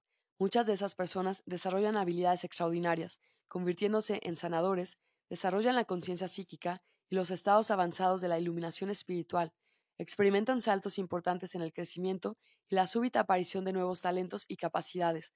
Así, cada crisis vital lleva consigo las semillas de un cambio, una renovación, una expansión, un salto en la conciencia y un dejar ir lo viejo y el nacimiento de lo nuevo. Sanando el pasado. Si nos fijamos en nuestras vidas, veremos restos de crisis vitales pasadas que todavía están sin resolver pensamientos y sentimientos acerca de los sucesos que tienden a ocurrir y colorar nuestra percepción, y nos daremos cuenta de que nos han discapacitado en ciertas áreas de la vida. Llegados a este punto, es conveniente preguntarse si vale la pena pagar este coste continuo. Ahora que tenemos algunos mecanismos con los que manejar estos restos, pueden ser descubiertos. Los sentimientos residuales pueden ser investigados y dejados de modo que la curación pueda tener lugar.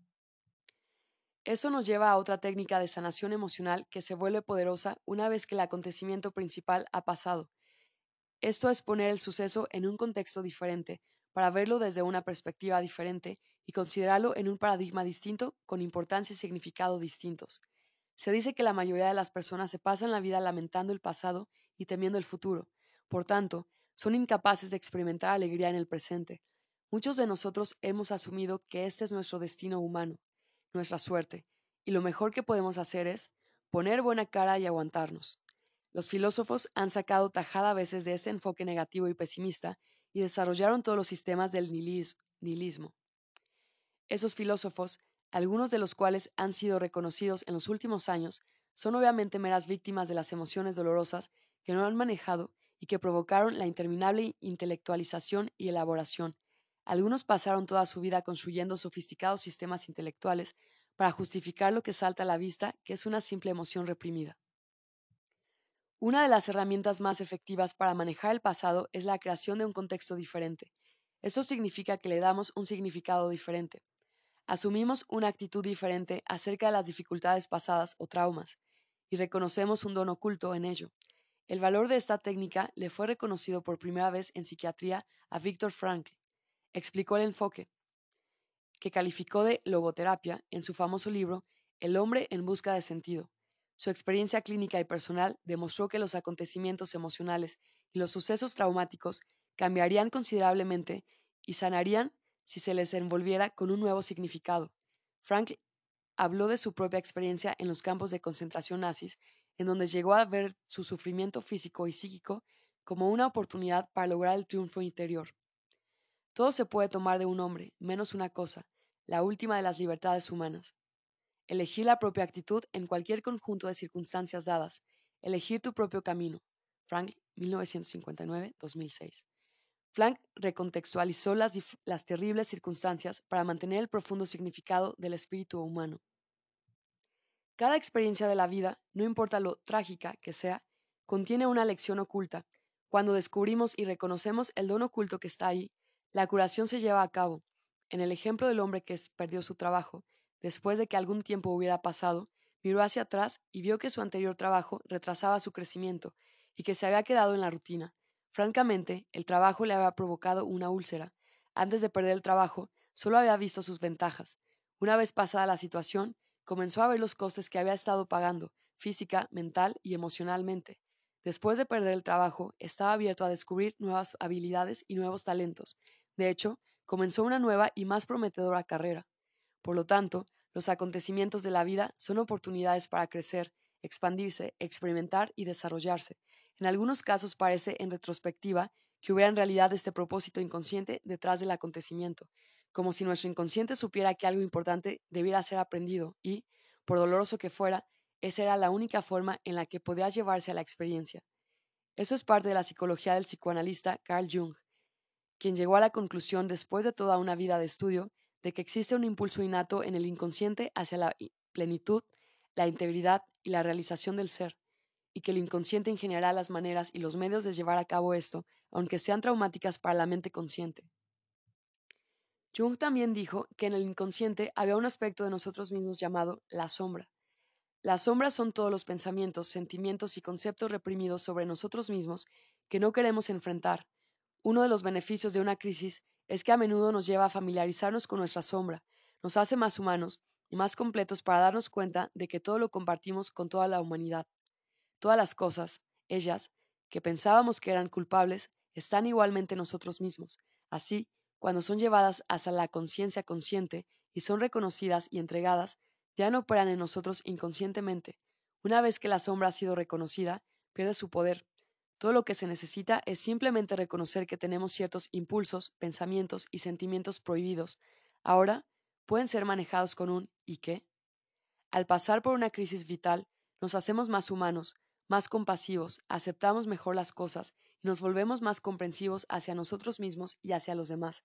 Ya no hemos de satisfacernos haciendo que los demás se equivoquen o equivocándonos nosotros mismos. Manejar una crisis emocional lleva a una mayor sabiduría y resulta beneficioso de por vida.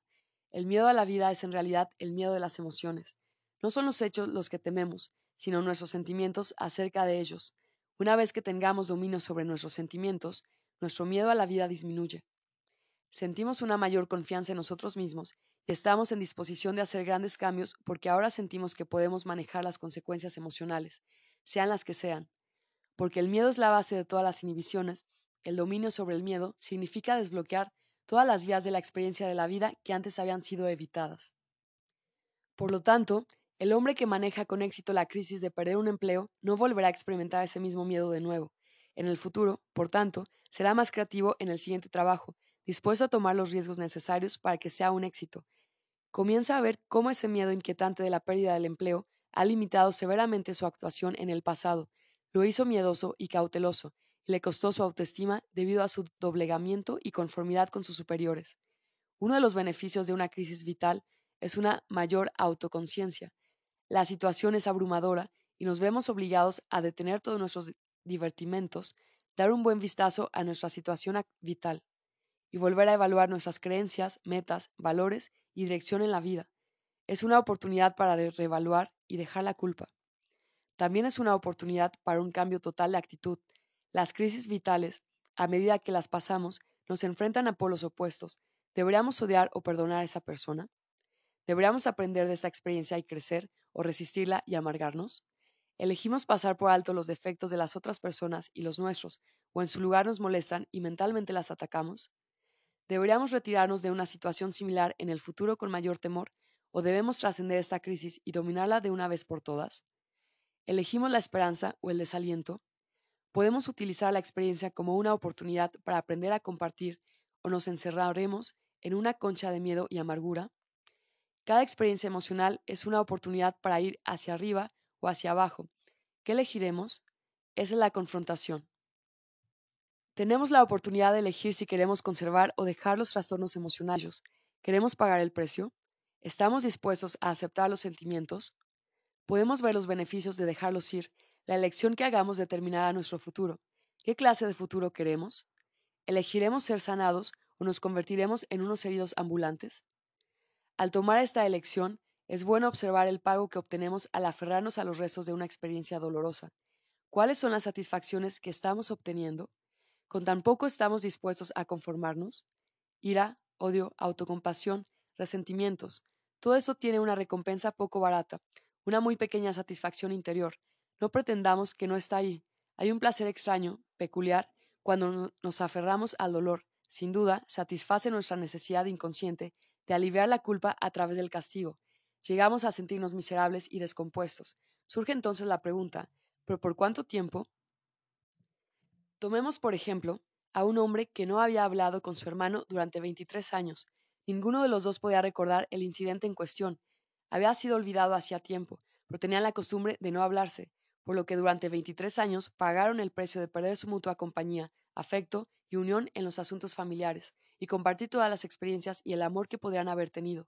Cuando el hombre aprendió el mecanismo de la entrega, comenzó a dejar de lado sus sentimientos hacia su hermano. De repente, estalló en lágrimas de dolor, dándose cuenta de todo lo que se había perdido en los últimos años. Al perdonar a su hermano, provocó una respuesta similar en el hermano. y los dos se reunieron. Luego, uno de los hermanos se remontó hasta el incidente. Había sido una discusión por un par de zapatos de tenis. Por un par de zapatillas de tenis habían pagado un precio que se había extendido durante 23 años. De no haber aprendido la técnica del dejar ir, el hombre bien podría haber ido a la tumba con el mismo resentimiento. Así que la pregunta es, ¿por cuánto tiempo queremos seguir sufriendo? Cuando estamos dispuestos a ¿Cuánto estamos dispuestos a dedicar a ello? ¿Cuándo es suficiente? La parte de nosotros que quiere aferrarse a las emociones negativas es nuestra pequeñez. Es la parte de nosotros que es miserable, mezquina, egoísta, competitiva, rastrera, maquinadora, desconfiada, vengativa, crítica, mermada, débil, culpable, avergonzada y vana. Tiene poca energía, es agotadora, degradante y lleva a la disminución de la autoestima. Es la pequeña parte de nosotros que representa nuestro autoodio, la culpa sin fin y la búsqueda del castigo, la enfermedad y el trastorno ¿Es esa la parte con la que queremos identificar? ¿Es esa la parte que queremos potenciar? ¿Es esa la forma en que queremos vernos a nosotros mismos? Porque si esa es la forma en que nos vemos a nosotros mismos, esa es la manera en que los demás nos verán. El mundo solo puede vernos como nos vemos a nosotros mismos. ¿Estamos dispuestos a pagar las consecuencias? Si nos vemos a nosotros mismos como rastreros y mezquinos, es poco probable que estemos en los primeros de la lista de la empresa para un aumento de sueldo. El precio de aferrarse a la pequeñez puede ser demostrado por la prueba muscular. El procedimiento es bastante simple. Hawkins, 1995-2012. Mantén en la mente un pensamiento negativo y haz que alguien presione tu brazo hacia abajo mientras resistes. Notar el efecto. Ahora elige la visión exactamente opuesta. Imagínate a ti mismo como un ser generoso, compasivo, cariñoso y experimenta tu grandeza interior. Al instante, habrá un enorme aumento de la fortaleza muscular que indica un repentino aumento de la bioenergía positiva. La pequeñez trae debilidad, enfermedad, trastornos y muerte. ¿De verdad quieres eso? Dejar ir los sentimientos negativos pueden ir acompañado de otra maniobra muy saludable que ayudará enormemente tu transformación interior, y es la de dejar de resistir las emociones positivas. Mejorar las emociones positivas. El corolario al dejar ir los sentimientos negativos es dejar de resistir los positivos. Todo en el universo tiene su opuesto, por lo tanto, en la mente, cada sentimiento negativo tiene su contrapartida entre la pequeñez y la grandeza. Seamos constantemente conscientes de su existencia en un momento dado o no. Un buen ejercicio y muy esclarecedor es sentarse y observar la sensación directamente opuesta a la negativa que estamos viviendo y empezar a dejar de resistirnos a ella. Digamos, por ejemplo, que el cumpleaños de un amigo se acerca y nos sentimos resentidos y mezquinos, por lo tanto, nos parece que no deberíamos salir a comprar un regalo, que el día se acerca. Los sentimientos exactamente opuestos son los del perdón y generosidad. Solo empezamos a buscar los sentimientos de perdón en nosotros mismos y dejamos de resistirlos. Al mantenernos en el dejar ir de nuestra resistencia a perdonar a la persona, a menudo es sorprendente que vienen en oleadas. Empezaremos a reconocer que parte de nuestra naturaleza siempre ha tenido la voluntad de perdonar y quiere hacerlo, pero que no nos atrevimos a correr el riesgo. Pensamos que parecería una tontería, pensamos que estábamos castigando a la otra persona manteniendo el resentimiento, pero en realidad hemos estado suprimiendo el amor. En un principio, podemos no sentir esto consciente y específicamente en relación a nuestro amigo, pero empezaremos a notar que tenemos este aspecto en nuestra personalidad. A medida que seguimos entregando nuestra resistencia a amar, nos daremos cuenta de que dentro de nosotros hay algo que quiere expresarse a través del compartir y el dar. Dejando ir el pasado y enterrando el hacha de guerra, hay un deseo de hacer un gesto amistoso. Queremos curar la separación, reparar la herida, corregir el error, expresar gratitud y tener una oportunidad para hacer lo que pensaste que era una tontería. El propósito de este ejercicio es encontrar en nosotros lo que solo puede describirse como la grandeza. La grandeza es el coraje para superar los obstáculos, es la voluntad de pasar al nivel más elevado del amor es la aceptación de la humanidad de los demás y tener compasión por su sufrimiento al ponernos nosotros mismos sus zapatos. Del perdonar a los demás proviene nuestro perdón y alivio de la culpa. La verdadera recompensa que obtenemos es la de desprendernos de nuestra negatividad y elegir ser cariñosos. Somos los únicos que se benefician. Somos los únicos que ganamos la verdadera recompensa. Con este incremento de la conciencia de quienes realmente somos, viene la progresiva invulnerabilidad al dolor. Una vez que compasivamente aceptamos nuestra humanidad y la de los demás, ya no estamos sujetos a la humillación, La verdadera humildad es parte de la grandeza. Del reconocimiento de quiénes somos en realidad proviene el deseo de buscar lo que es edificante. De él surge un nuevo significado y contexto de la vida. Cuando ese vacío interior, debido a la falta de autoestima, es reemplazado por el verdadero amor propio, autoestima y respeto, ya no tenemos que buscarla en el mundo, porque la fuente de la felicidad está en nosotros mismos, y caemos en la cuenta de que no puede ser suministrada de ningún modo por el mundo. Ninguna riqueza puede compensar una sensación de pobreza interior. Todos sabemos de muchos multimillonarios que tratan de compensar su sensación interior de vacío y falta de valor interior. Una vez que hemos contactado con este ser interior, esa grandeza interior, esa plenitud interior, alegría y verdadera sensación de felicidad, hemos trascendido el mundo. El mundo es ahora un lugar para disfrutar y ya no estamos tomando partido por él, ya no estamos en su efecto. Al utilizar estas técnicas de renunciar a lo negativo y entregar la resistencia de lo positivo, más pronto o más tarde nos encontramos en una repentina y completa conciencia de nuestra verdadera dimensión. Una vez que esto se ha experimentado, nunca será olvidado. El mundo nunca nos intimidará de nuevo como una vez lo hizo, es posible que continuemos acatando las formas del mundo por puro hábito, por el instinto interior, la vulnerabilidad interior y la duda interior se han ido ahora.